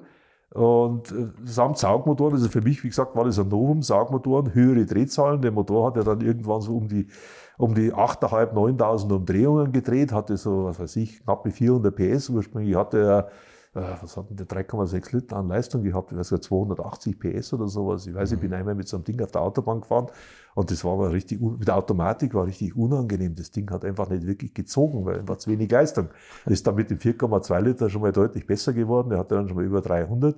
Da ging schon mal was vorwärts, muss man schon mal sagen. Ne? Aber also, wir haben halt da auch ständig weiterentwickelt, trotz dieses restriktiven Reglements, das ja eigentlich immer alles auf Serienteilen basieren musste. Auch die Bleuel mussten Serie sein, auch die haben wir versucht zu optimieren. Und da haben wir ein paar so Erfahrungen gemacht. Dieses, diese Bleuel haben wir poliert, die mussten wir absolut in Längsrichtung polieren. Ne? Auf keinen Fall quer, da sind sie abgerissen. Ah, Konnte okay. uns kein Mensch erklären, warum, wenn man die nicht okay. in, der, in, der, in der Richtung poliert, was da eigentlich dazu führen kann, dass diese, aber sind mehrfach abgerissen und haben gesagt, okay, haben wir es gelernt, warum, verstehen wir jetzt nicht, aber jetzt machen wir es halt so, dass die nur in der einen Richtung poliert werden müssen und da gab es noch ein paar andere Dinge. Das für Kleinigkeiten manchmal sind. Ne? Und das waren der Stahlbläuel, also nicht, ja, ja. nicht irgendwas Exotisches, also relativ massive Teile, aber ja, die konnte man natürlich auch noch ein bisschen gewichtserleichtern, das war ja alles vorgeschrieben und wie viel, dass man da abnehmen da, also es war wirklich schlimm und es ist eine der Erfahrungen, die ich aus der Zeit mitgenommen habe. Es gibt eigentlich kaum teureren Motorsport, als aus einem Straßenmotor einen Rennmotor zu machen. Das ist mit das Schlimmste, was einem passieren kann. Egal wie gut das der Straßenmotor ist, aber der, äh, Rennmotor ist ein Rennmotor und der Straßenmotor ist ein Straßenmotor.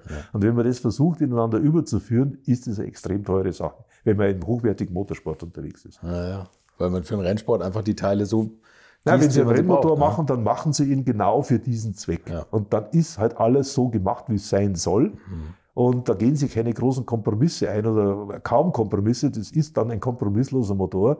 Und mit dem können Sie halt die Aufgabe auch erfüllen, für die er eigentlich gedacht ist. Mhm. Während der Straßenmotor ist eigentlich für ganz was anderes. Ich meine, V8 damals war ja eine Komfort, war ein Komfortfahrzeug, war ein Chauffeurlimousine. Mhm. Das war ja der Einstieg von Audi in die Oberklasse. Und damit so ein Ding, groß wie er war, überhaupt Rennen fahren zu wollen, war ja für sich schon abstrus.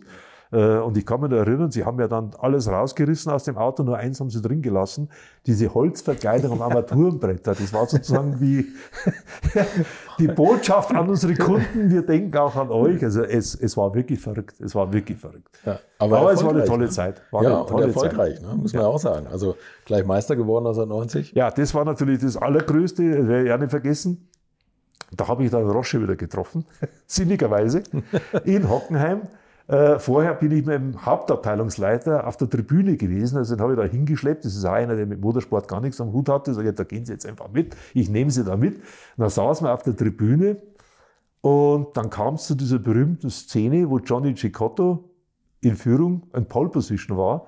Und dann kam ein gewisser Michael Schumacher quer über die Wiese und hat genau diesen Cicotto abgeräumt. Durch Zufall getroffen. ne? Rein zufällig, aber, ja. Aber er hat es ja vorher angekündigt, beziehungsweise der Manager. Ne? Der, Ja, der das hat habe ich alles gar nicht mitgekriegt. Nee, ich stand klar. jedenfalls neben dem Hauptabteilungsleiter und dann schaut mich der an und sagt, er, und was wird jetzt? Sage ich, ich glaube, jetzt werden wir Meister. Und so ist es dann auch geworden. Ne? und dann hat der Stuck das gewonnen und man sieht ihn noch mit seinen, mit seinen Ringen, wo er da auf dem Pit, also es war wirklich sensationell, es war für uns einfach gigantisch, muss ich ganz klar sagen. Wir waren alle stolz wie Oscar. Audi war ja zu der Zeit immer noch nicht so auf dem Niveau, wo BMW oder Mercedes war. Da wollten wir ja hin, das ist ein PX sein Wunsch gewesen und da hat er alles dafür getan, aber da waren wir halt noch nicht. Und da war ja jeder Sieg über BMW oder über Mercedes war natürlich, ja, das war natürlich in jeder Hinsicht der tolle Erfolg dann. Ne? Naja. Und dann wurde aber Audi auch schon wieder zu erfolgreich und das ist das gleiche passiert, was sie aus Amerika schon kannten. Genau. Es wurde das Reglement. Da wurde. Gewicht eingeladen und Kokena kam die Saison 91. Wir haben natürlich die Motoren weiterentwickelt. Da, kam, da kamen so, so ganz krasse Dinge, kamen wie zum Beispiel eine Ölwanne aus Kohlefaser. Die war ursprünglich aus Blech. Und einfach um Gewicht zu sparen, weil der Motor war natürlich groß und schwer, hat man dann so Dinge gemacht, wie dass man diese Kohlefaser-Ölwanne eingebaut hat. Horrendes Geld. Also Für Ferdinand Pirch egal. Ne? äh, ich hat nie nach Geld gefragt, nur nach Erfolgen. ähm, aber irgendeiner musste ja bezahlen und es war im Zweifel dann ja Audi Sport und Herbert Kreiner und der hat natürlich schon mit den Augen gerollt, das ist natürlich jetzt ein bisschen verrückt, äh, geht überhaupt nicht, aber ja, Gewicht und äh, es kam dann zu, zu wirklich zu so ganz skurrilen Entwicklungen. Es, es wurde zum Beispiel Benzin tiefgekühlt, also äh, nicht, nicht gefroren natürlich, aber es wurde tiefgefüllt eingefüllt, was dann zu blöden äh, Situationen geführt hat, wenn nämlich der Start abgebrochen wurde und die nochmal eine Runde fahren mussten und es war draußen heiß. Dann hat man schon hinten gesehen, wie es den Kofferraumdeckel so leicht gewölbt hat, weil das Benzin natürlich warm geworden hat sich ausgedehnt, sobald das Auto mal drei, vier Runden gefahren ist. War nicht nur ein Audi-Thema, es war für BMW und Mercedes. alle haben das gemacht. Ne? Aber das, ja, das ist halt, wenn man so mit solchen äh, Reglements unterwegs ist, sucht man natürlich an jeder Kleinigkeit irgendetwas, äh, um, um einen Vorteil rauszufischen gegenüber den anderen. Ne? Ja, die 91er Saison, die war dann natürlich ähnlich. Also auch da Audi dominiert. Es war dann auch glücklicherweise teilweise das Wetter auf unserer Seite. Das heißt, die Rennen fanden im Regen statt. Da bin ich natürlich mit dem M3 oder, oder am 16, den 2,3 Liter Mercedes chancenlos vom Gerd Ruch einmal ganz zu schweigen, Ja, der, der in der Regel sowieso vor gut, ja. Rennende schon wieder aufgehört hat, weil die Bremsen weg waren, äh, weil das Auto einfach zu schwer und die Bremsen viel zu schwach waren. Und auch beim Opel ging dann erst einmal wieder nichts mehr. Äh, Opel hat man dann immer zum Ende hin zugestanden, dass sie einen Liter Hubraum mehr gemacht haben. Das hat nie einer, da hat nie einer drüber geredet, weil sie hatten ja, irgendwann mussten sie einen Erfolg haben, damit sie das Budget fürs nächste Jahr kriegen. Und den Opel wollten wir einfach nicht verlieren. Also hat jeder gewusst, jetzt kommen sie wieder mit ihrem Übermotor, äh, sind dann auf Pole gestanden oder ganz weit vorne und jeder hat gesagt, alles gut. Alles ist gut. So, so ist es damals. Da ist nicht irgendwie groß geschlagen worden und groß gelehrt. Das wurde einfach gemacht und und Ende war es, weil man wollte miteinander Rennen fahren.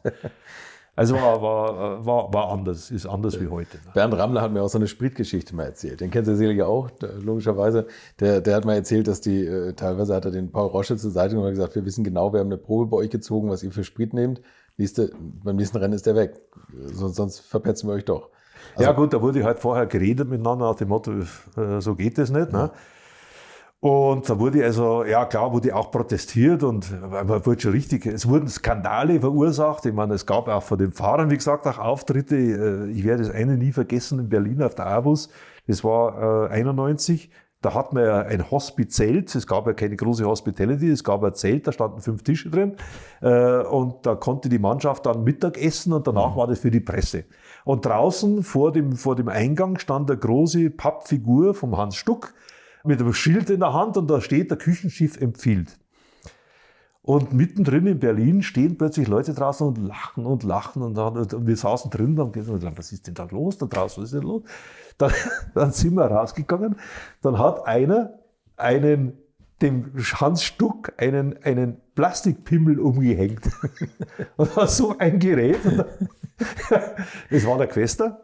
Klar, dahinter.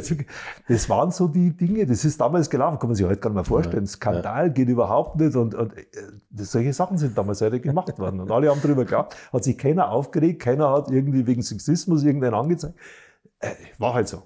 Sicher einer der gröberen Sorte der Scherze, aber es gab genügend andere ja, auch. Und der Rainer Braun hat aber von einer, einer denkwürdigen Wette, ich meine mit Norbert Haupt erzählt, also wo es um die Leistung von dem Audi-Motor ging. Oh, das ist ja eines der größten Geheimnisse immer gewesen. Also ich werde es auch heute nicht verraten. Na, eben ist die Zahl kurz gefallen, 400. Aber ja, da war es mal, aber das, die haben mit wesentlich anderen Zahlen gerechnet und das waren auch noch andere Zahlen. Also Sie verraten es immer noch nicht? Nee, verrate ich nicht. Das nehmen wir dieses Grab. Na, das dürfen sie nicht. Naja, aber äh, ich weiß, das war, das war, da hat man fantastische Zahlen genannt, die natürlich auch völlig abwegig waren, weil es war ja ein Saugmotor und er hatte immer noch nur 3,6 Liter Hubraum. Also das ist, äh, da wird, da wird so viel gesponnen von 500 PS oder sowas. Also das, das kann man vergessen. Hm. Es war schon über 400, aber es war überschaubar. Okay, okay. So, aber dann gab es eine Kurbelwellenthematik. Ja, dann kam dann 92, das Jahr 92. Das war dann das letzte, wussten wir ja damals noch nicht, das letzte DTM-Jahr. Wir haben den Motor gedreht, damals in der Region von 9000 oder 9200 Umdrehungen. Es ist immer wieder ein Stück höher gegangen. Äh, das hat dann auch zu, äh, dazu geführt, dass man halt irgendwo erkannt hat, es geht nicht mehr. Der Gaswechsel, das ist ja eine 90 Grad Kurbelwelle gewesen, wie halt die Straßenautos sind. Das heißt, wenn man auf die Kurbelwelle von hinten drauf schaut, ist ein Hubzapfen alle 90 Grad. Ja, also wie ein Kreuz, so sind die Hubzapfen gestanden. Und der damalige äh, Motorenchef hat gemeint, wir müssten im Grunde eine flache Kurbelwelle haben, äh, wie der Cosworth es hatte. Das heißt, wo die, die Hubzapfen übereinander stehen, also auf einer Linie stehen. Mhm. Wenn wir zwei, einer unten, zwei oben, wieder einer, wie beim Vierzylinder im Grunde genommen. Ne? Mhm. Allerdings beim V8. So, jetzt sind wir zu der Schmiede gefahren, die diese Kurbelwellen herstellt und haben gesagt, äh, wie stellt ihr das eigentlich her, diese Kurbelwelle? Und haben uns fest, haben festgestellt, oh, die schmieden das ja. Und das ist ja eigentlich schon eine flache Kurbelwelle. Nur leider sind die Anordnungen flach. Das ist einer oben, einer unten, einer oben, einer unten. Also lag schon so, aber leider waren die Zapfenanordnungen falsch. Um, um dann da draus diese 90-Grad-Welle zu machen, haben die die getwistet. Das heißt, sie haben die Kurbelwelle aus der Schmiedehitze, die ist rot glühend, genommen in eine Vorrichtung und haben das Ding einfach gedreht. Ah, so. Okay. Und zwar in der Hitze. Für ja. die Serie. So sind alle Kurbelwellen hergestellt worden. Alle. Und dann war das diese 90-Grad-Welle. Das heißt, die haben teilweise um 180 Grad die Dinger gedreht. Und das ist nicht abgerissen, das ist nicht kaputt gegangen. Da wurde eine Kurbelwelle draus und die läuft wahrscheinlich heute noch in dem einen oder anderen Motor. Und da standen wir da davor und sagen, äh, wenn wir jetzt weiterdrehen, was passiert dann eigentlich? Wann reißt denn das eigentlich ab? Und dann haben die gesagt, ja, wissen wir das probieren wir halt aus. Ne? Dann haben sie in die Vorrichtung genommen, mehr oder weniger wie so ein, man muss sich das vorstellen, wie so einen großen äh, Schraubstock, mhm. wo man dieses Ding gepackt hat mit so, einem, mit so einer Vorrichtung und hat es da eingespannt, dann sind mit dem Gabelstapler gekommen, haben vorher das Ding schon mal gedreht und haben dann mit dem Gabelstapler die Backen zusammengefahren und haben das dann einfach weitergedreht. Und wieder losgelassen und nochmal gedreht, bis wir halt diese Anordnung hatten, mhm. die wir haben wollten. Und die Welle ist immer noch nicht abgerissen. Die hat zwar ausgeschaut, die hat dann Falten gehabt, richtige Wulste in den, in den, in den, Hub, in den, in den Hauptlagerbereichen, so wie wenn sie eine, eine Schildkröte würgen, so, muss sich vorstellen. Also, also richtig, richtig Wulst. Ja. Dann haben wir gesagt, naja, also jetzt machen wir mal noch eine, dann haben wir noch eine gemacht, weil wir schon gerade dabei waren, haben gesagt, die nehmen wir jetzt mit bringen die ins Labor, lassen die mal durchschneiden und sollen uns die sagen, ob, also abgerissen ist sie nicht, sollen uns die mal sagen, geht es? Und dann kam das Labor zurück und sagte, Wahnsinn, was habt ihr mit dem Ding gemacht? Da sieht man richtig schön innen drin, beim Schliff, sieht man genau die Metallfasern, wie das so alles gedreht ist. Also wirklich, man hat so richtig das, das Metall, den Verlauf gesehen, ja. aber keine Risse, kein gar nichts, ne? überhaupt nichts. Und dann sagt, na gut, dann lassen wir mal so zwei, drei Stück machen. Ja, da haben die das gemacht für uns. Mittlerweile wussten wir, Gabelstapler, zack, einfach, also keine Vorrichtung gemacht und nichts, weil wir waren nicht alle nicht überzeugt, dass es geht und haben dann diese Kurbelwelle so getwistet und haben dann, klar muss man auch die Nockenwellen, das muss man ja alles dann ändern, weil die Zündfolge wird ja eine andere, haben dann den ersten Motor gebaut und festgestellt, das geht. Haben dann auch da nochmal eine Welle, nachdem sie bearbeitet war, schneiden lassen, alles, haben ja gepulst, haben alles nachgeschaut, dass wir ja nicht äh, da auf irgendeine, mit irgendeiner Schwachstelle unterwegs sind alles wunderbar. Und diesen Wulst haben sie dann abgeschliffen. Ja gut, das, ist ja, die haben ja eh konnte, ne? Übermaß, diese Dinge ja, von Hauses ja, und werden ja dann hinterher bearbeitet ja. und zum Schluss mit Feinbearbeitung wenn sie gehärtet sind, werden sie nochmal geschliffen. Mhm. Also da kommen von Haus aus schon mal zwei, drei, damals zumindest zwei, drei Millimeter äh, radial kommen da runter. Mhm. Also das ist nicht das Thema gewesen. Ja, und dann ging's los nach dem Motto, tja, ist das jetzt legal? Herbert Kreiner war ja da immer vorsichtig, mit Recht, und Dieter Page auch, sagt er, bitte, bevor wir jetzt in die Richtung loslaufen, geht ihr bitte zur ONS, das war ja damals die Sportbehörde, und fragt die mal, ob das zulässig ist. Und dann haben wir die Leute eingeladen, haben ihnen die Schliffe gezeigt, haben ihnen alles vorgeführt, wie die hergestellt, Fotos, es gab alles, Fotodokumentation, alles. Die haben sich das angeschaut und gesagt, ja, im Reglement steht drin, Pièce d'origine. Pièce d'origine heißt auf Französisch zwei Dinge, heißt entweder Rohteil oder Originalteil. Mhm. Je nachdem, wie Sie es interpretieren. Wenn Sie es als Rohteil nehmen, haben wir eigentlich alles richtig gemacht, weil das Rohteil wird ja getwistet. Genau. Und es ist immer schon getwistet worden. Auch die Rennwelle wurde getwistet. Wir haben sie eben nur weitergedreht. Aber wir sind von dem Rohteil ausgegangen. Ja. Und das haben wir denen so erklärt und gesagt, ja, okay, das ist legal, das entspricht dem Reglement. Und dann haben wir die Motoren gebaut. Dann haben wir die Motoren entwickelt und die haben natürlich dann höher gedreht, 9600, 9800 Umdrehungen, haben mehr Leistung gehabt. Und beim ersten Rennen in Zolder, weiß ich noch gut, ist ein alter Kollege äh, von mir, der damals bei AMG war, der Werner Frohwein, zu mir gekommen. Den kannte er noch von BMW, also BMWler ja. treffen sich ja immer wieder offensichtlich in der Welt. Und sagt er, du, na, Sie, damals waren wir ja noch per Sie, sagt er, Sie, der Motor, Herr Baretzky, der hört sich ganz komisch an. Sage ich, ja, Herr Frohwein, wir haben eine andere Auspuffanlage, die bringt mehr Leistung. Ich konnte ihm ja schlecht sagen, was er da gemacht hat. Da ist er wieder gegangen. Er ist ein Fahrwerkler, also er war schon, war schon misstrauisch, aber irgendwie na, hat er das nicht. Dann sind wir also das Rennen damit gefahren und sind erst einmal mit vier Autos ausgefallen. Das war die größte Pleite, die man sich überhaupt vorstellen kann. In Zolder. Warum? Das ist auch eine nette Geschichte. Das heißt, netter war sie eigentlich damals gar nicht. Wir haben festgestellt, der Öldruck, also nach dem Training, ein, zwei Trainingsläufe gemacht und festgestellt, Öldruck fällt ab. Der Öldruck ist niedrig. Da haben wir, was man eigentlich normal nie macht und was ich ja nie wieder später gemacht habe, in der Box die Ölwanne runtergemacht, haben die Bläuel aufgemacht und haben mal die Lager angeschaut und festgestellt, die Lager sind kaputt. Dann haben wir die Lager ausgetauscht, muss ich mir vorstellen, auf der Rennstrecke, die Kurbelwellen, die Bläuellager ausgetauscht und die Hauptlager. Und, nee, die Bläuellager, nur die Bläuellager, aber nicht die Hauptlager. Bläuellager haben wir ausgetauscht und haben das Ding wieder losgeschickt. Und der Öldruck war zuerst gut und ist dann auch wieder ganz schnell weg geworden. Und wir haben keine Ahnung gehabt, wo kommt das her. Also auf jeden Fall haben wir zum Rennen neue Motoren eingebaut. Und die Rennen fahren los und Stuck und Bieler und Jelinski, Haupt, Hubert Haupt. Fahren und fahren und bumm und der erste bleibt stehen und der Rauch steigt auf und ein bisschen später der zweite und zum Schluss sind alle vier Autos gestanden. Ich glaube, ein Stuck seiner, der hat dann sogar das Brennen angefangen, weil es das Bläuel abgerissen hat, irgend so was war da. Und total Ausfall trotz diesem neuen Motor, wir haben alles gemacht, alles hat Dauerläufe, es hat alles wunderbar funktioniert. Und in Solder, da standen wir da und sagen, ja, wir verstehen die Welt nicht mehr. Und das erste und das einzige Mal in meinem Leben, dass ich das erlebt habe, dass mir meine Wettbewerber von BMW auf die Schulter geklopft haben und sagen, Uli, fass dich, es ist nicht so schlimm, es wird schon wieder besser werden. Ich sage, das möchte ich nie wieder erleben, sowas. Es war echt nett von denen, ich meine, das sind einfach Kollegen, aber vom Wettbewerber getröstet zu werden. War Erniedrigung durch Zuneigung. Es war ne? wirklich, es war wirklich hart, es war beinhart. Er sagt, das gibt's überhaupt nicht. Und dann haben wir gesucht und gesucht ins Labor und die haben untersucht und sagen, ja, äh, das ist Silizium. Sag ich, wie Silizium? Wie kommt das Silizium? Was ist Silizium? Ja, das hat sich dann rausgestellt, Sand. Nur wie kommt der Sand da rein? Ja, der Sand kam durch die Kurbelgehäuseentlüftung. Dieser Motor hat eine Kurbelgehäuseentlüftung, wie jeder Motor hat. Und diese Kurbelgehäuseentlüftung ging in Kotflügel hinter der Spritzwand, hinterm Vorderreifen, mhm. in, dieses, in, dieses, äh, Rauch, in diesen Bereich rein. Und normalerweise eine Kurbelgehäuseentlüftung da geht Luft raus aus dem Motor. Mhm. Ja, durch die geänderte Zündfolge und durch die geänderte Anordnung der Kolben hat dieser Motor gesagt. auch Luft gezogen. Und weil es hinter dem Vorderrad war und das, weil es ein Zolder war, wo ja die Dünen liegen und ja, viel Sand ist, ja. hat es da hinten einen Sand, ganz feinen Sand reinkaut und diesen Sand hat er reingezogen ins Öl und es war ja kein Trockensumpfmotor, es war einer mit Nasssumpf. Also wie der klassische Serienmotor ja. ist das Ding halt in dem Öl drin gewesen. Der Filter hatte es nicht filtern können, weil es zu fein war. Es war wirklich ganz feiner Staub. Mhm.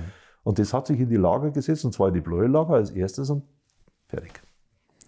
Es hat Zeit gebraucht, bis wir das gefunden haben. Wir haben es dann gefunden.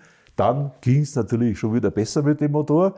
Aber dann kam die Politik, dann kam der erste Protest mhm. von BMW. Roche komme ich wieder auf meinen alten Chef, äh, Roche, sagt er, das ist ein Schmarrn, was uns die verzeihen. Das kann kein Mensch machen, dass eine Kurve so weit dreht, ohne dass die abreißt.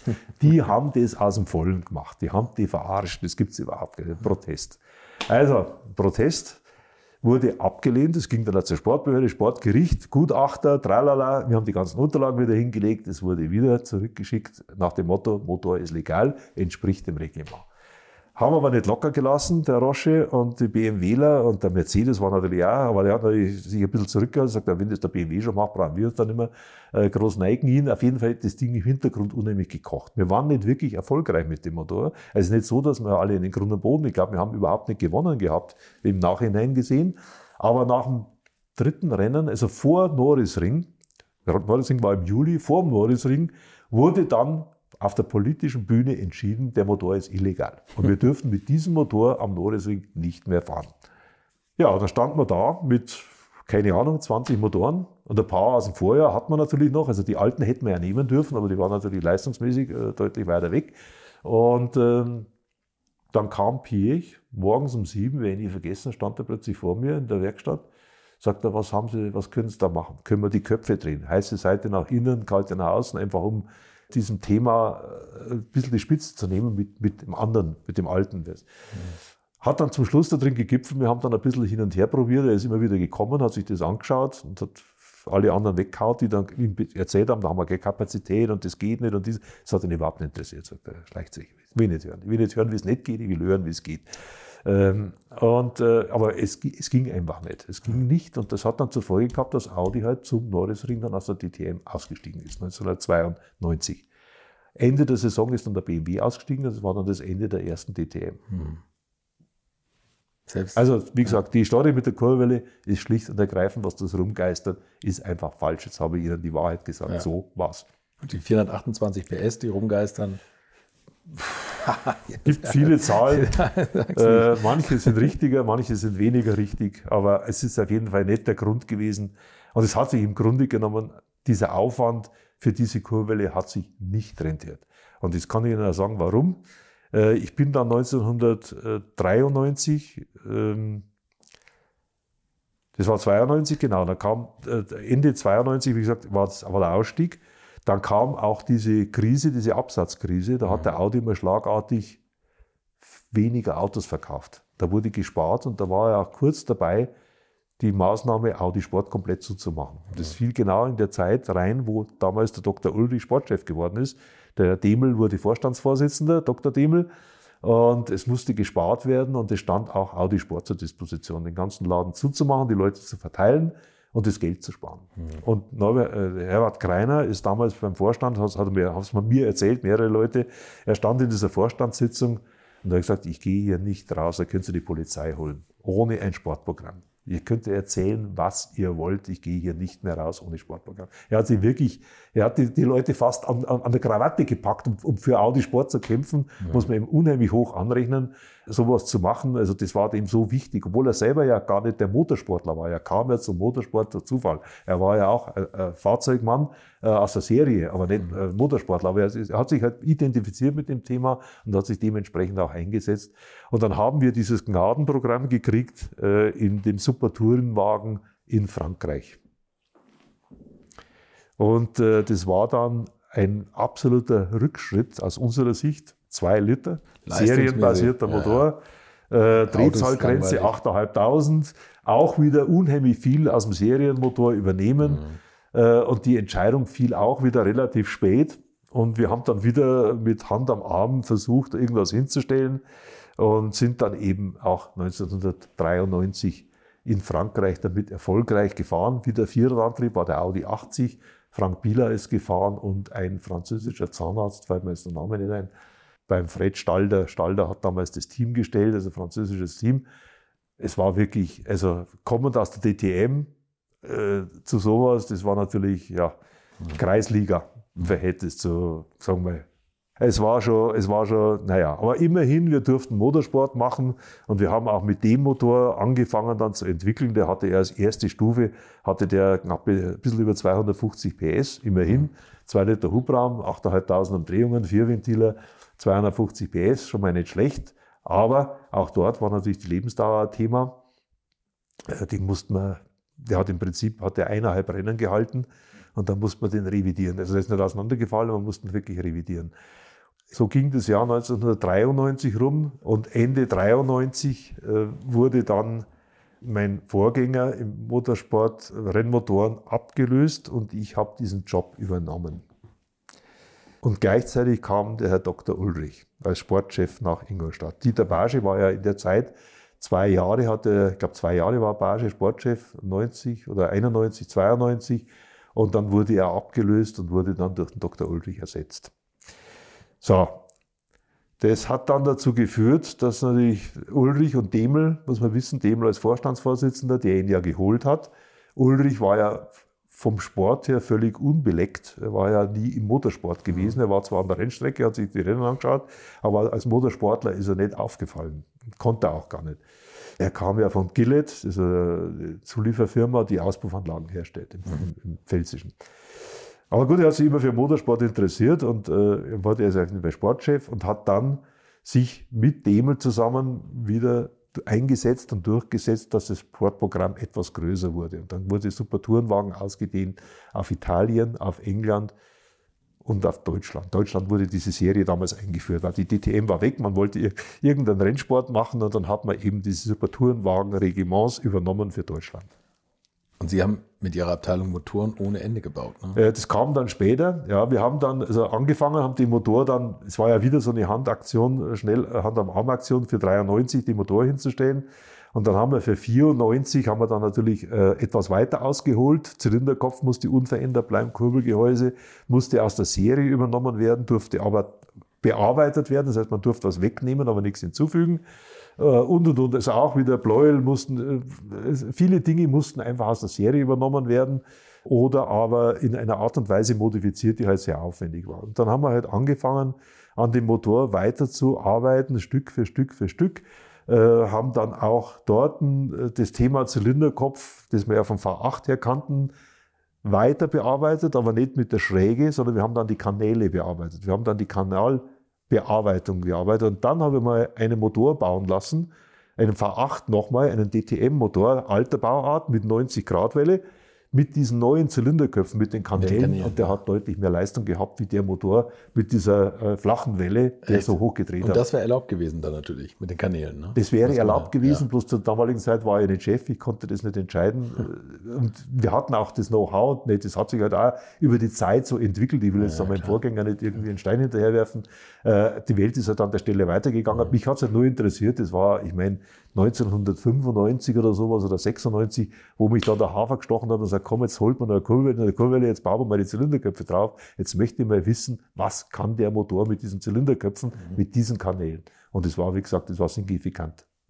Und bei vergleichsweise normalen Drehzahlen, also 5, 8, 8, 8.500 Drehungen, also okay. etwa die Region, weil wir hatten ja auch die Nockenwellen für die 8.500 ausgelegt, die diese Reglement äh, Obergrenze dargestellt haben. Da haben sie ja immer noch äh, eine Marge drin für Überdreher, weil damals wurden die Motoren und die Getriebe ja noch handgeschaltet. Ja. Und wir hatten, ich habe eine, eine persönliche Tabelle, welcher Fahrer am häufigsten überdreht hat und am meisten. Ich sage aber hier auch Na, nicht. Oh.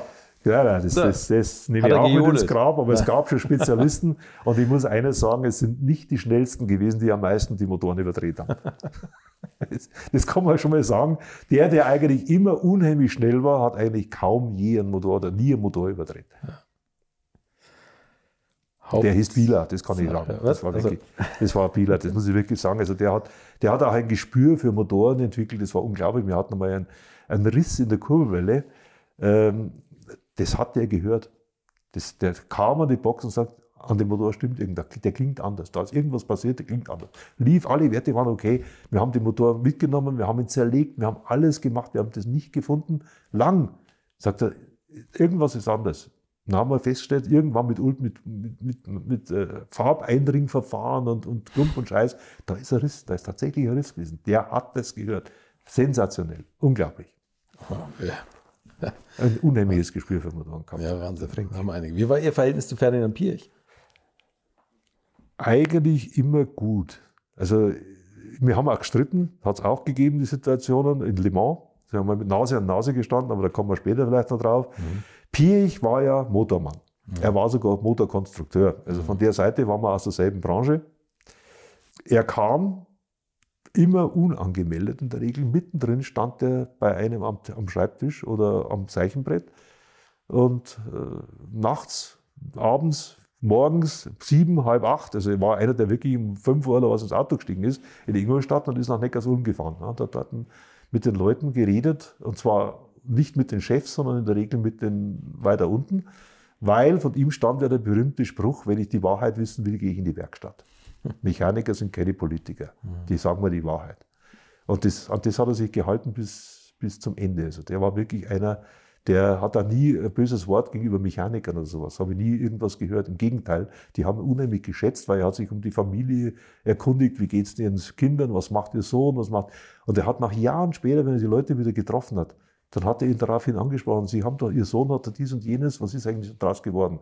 Da stand der Mechaniker natürlich da, vom Donner gerührt, sagte der große Chef Piech, mhm. er erinnert sich an dieses Gespräch und an dieses Detail, der hat es gekonnt. War unglaublich, war unglaublich. Also der kam und äh, hat sich dann äh, die Dinge angeschaut und wir haben ja, ähm, jetzt habe ich echt ein zeitlich äh, Problem, wann das war. Wir haben ja diesen ITC-Motor einmal gemacht, 1900. 93, 94. Nee, wir haben 92 angefangen. So war das Thema ITC und V6 kam ja schon hoch. Das war ein Motor, zweieinhalb Liter, sollte hochdrehen, V6 soll haben. Und das Kurbelgehäuse musste die Maße haben vom Serienmotor und musste die Materialfamilie. Also wir hatten Graugussblöcke, die anderen hatten ja alle Alu. Okay. Ähm, und es musste die Abmessungen haben, das heißt, Hubbohrungsverhältnis war festgelegt. Dann haben wir geschaut, dass wir damals diesen Motor warum komme ich da drauf? Pirch, weil Pirch stand dann irgendwann am Abend bei mir am Zeichenbrett, wo diesen Motor, diesen V6 an der Wand und äh, schaut sich das so alles an und war einer, der hatte unheimliche Auffassungsgabe. Der hat gesagt, ja, wie lösen Sie hier das Problem? Und an der Stelle, das müssen Sie mal erklären, wie soll das funktionieren? Und dann habe ich versucht, das zu erklären.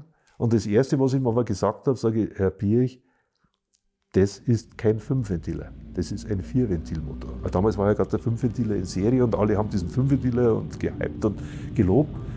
Dann schaut er mich so an und sagt, ja, wissen Sie was, Herr Baretzky, mit wie vielen Ventilen Sie gewinnen, ist mir egal. Hauptsache Sie gewinnen. Werde ich nie vergessen. Und mit diesem typischen Pirch beenden wir Teil 1 dieses Interviews. Nächste Woche geht es weiter und dann erzählt Ulrich Baretzky, ob er geliefert hat und vor allem, wie er auch später hin und wieder mit Ferdinand Pirch aneinandergeraten ist. Danke fürs Zuhören, freut euch auf nächste Woche und bleibt gesund.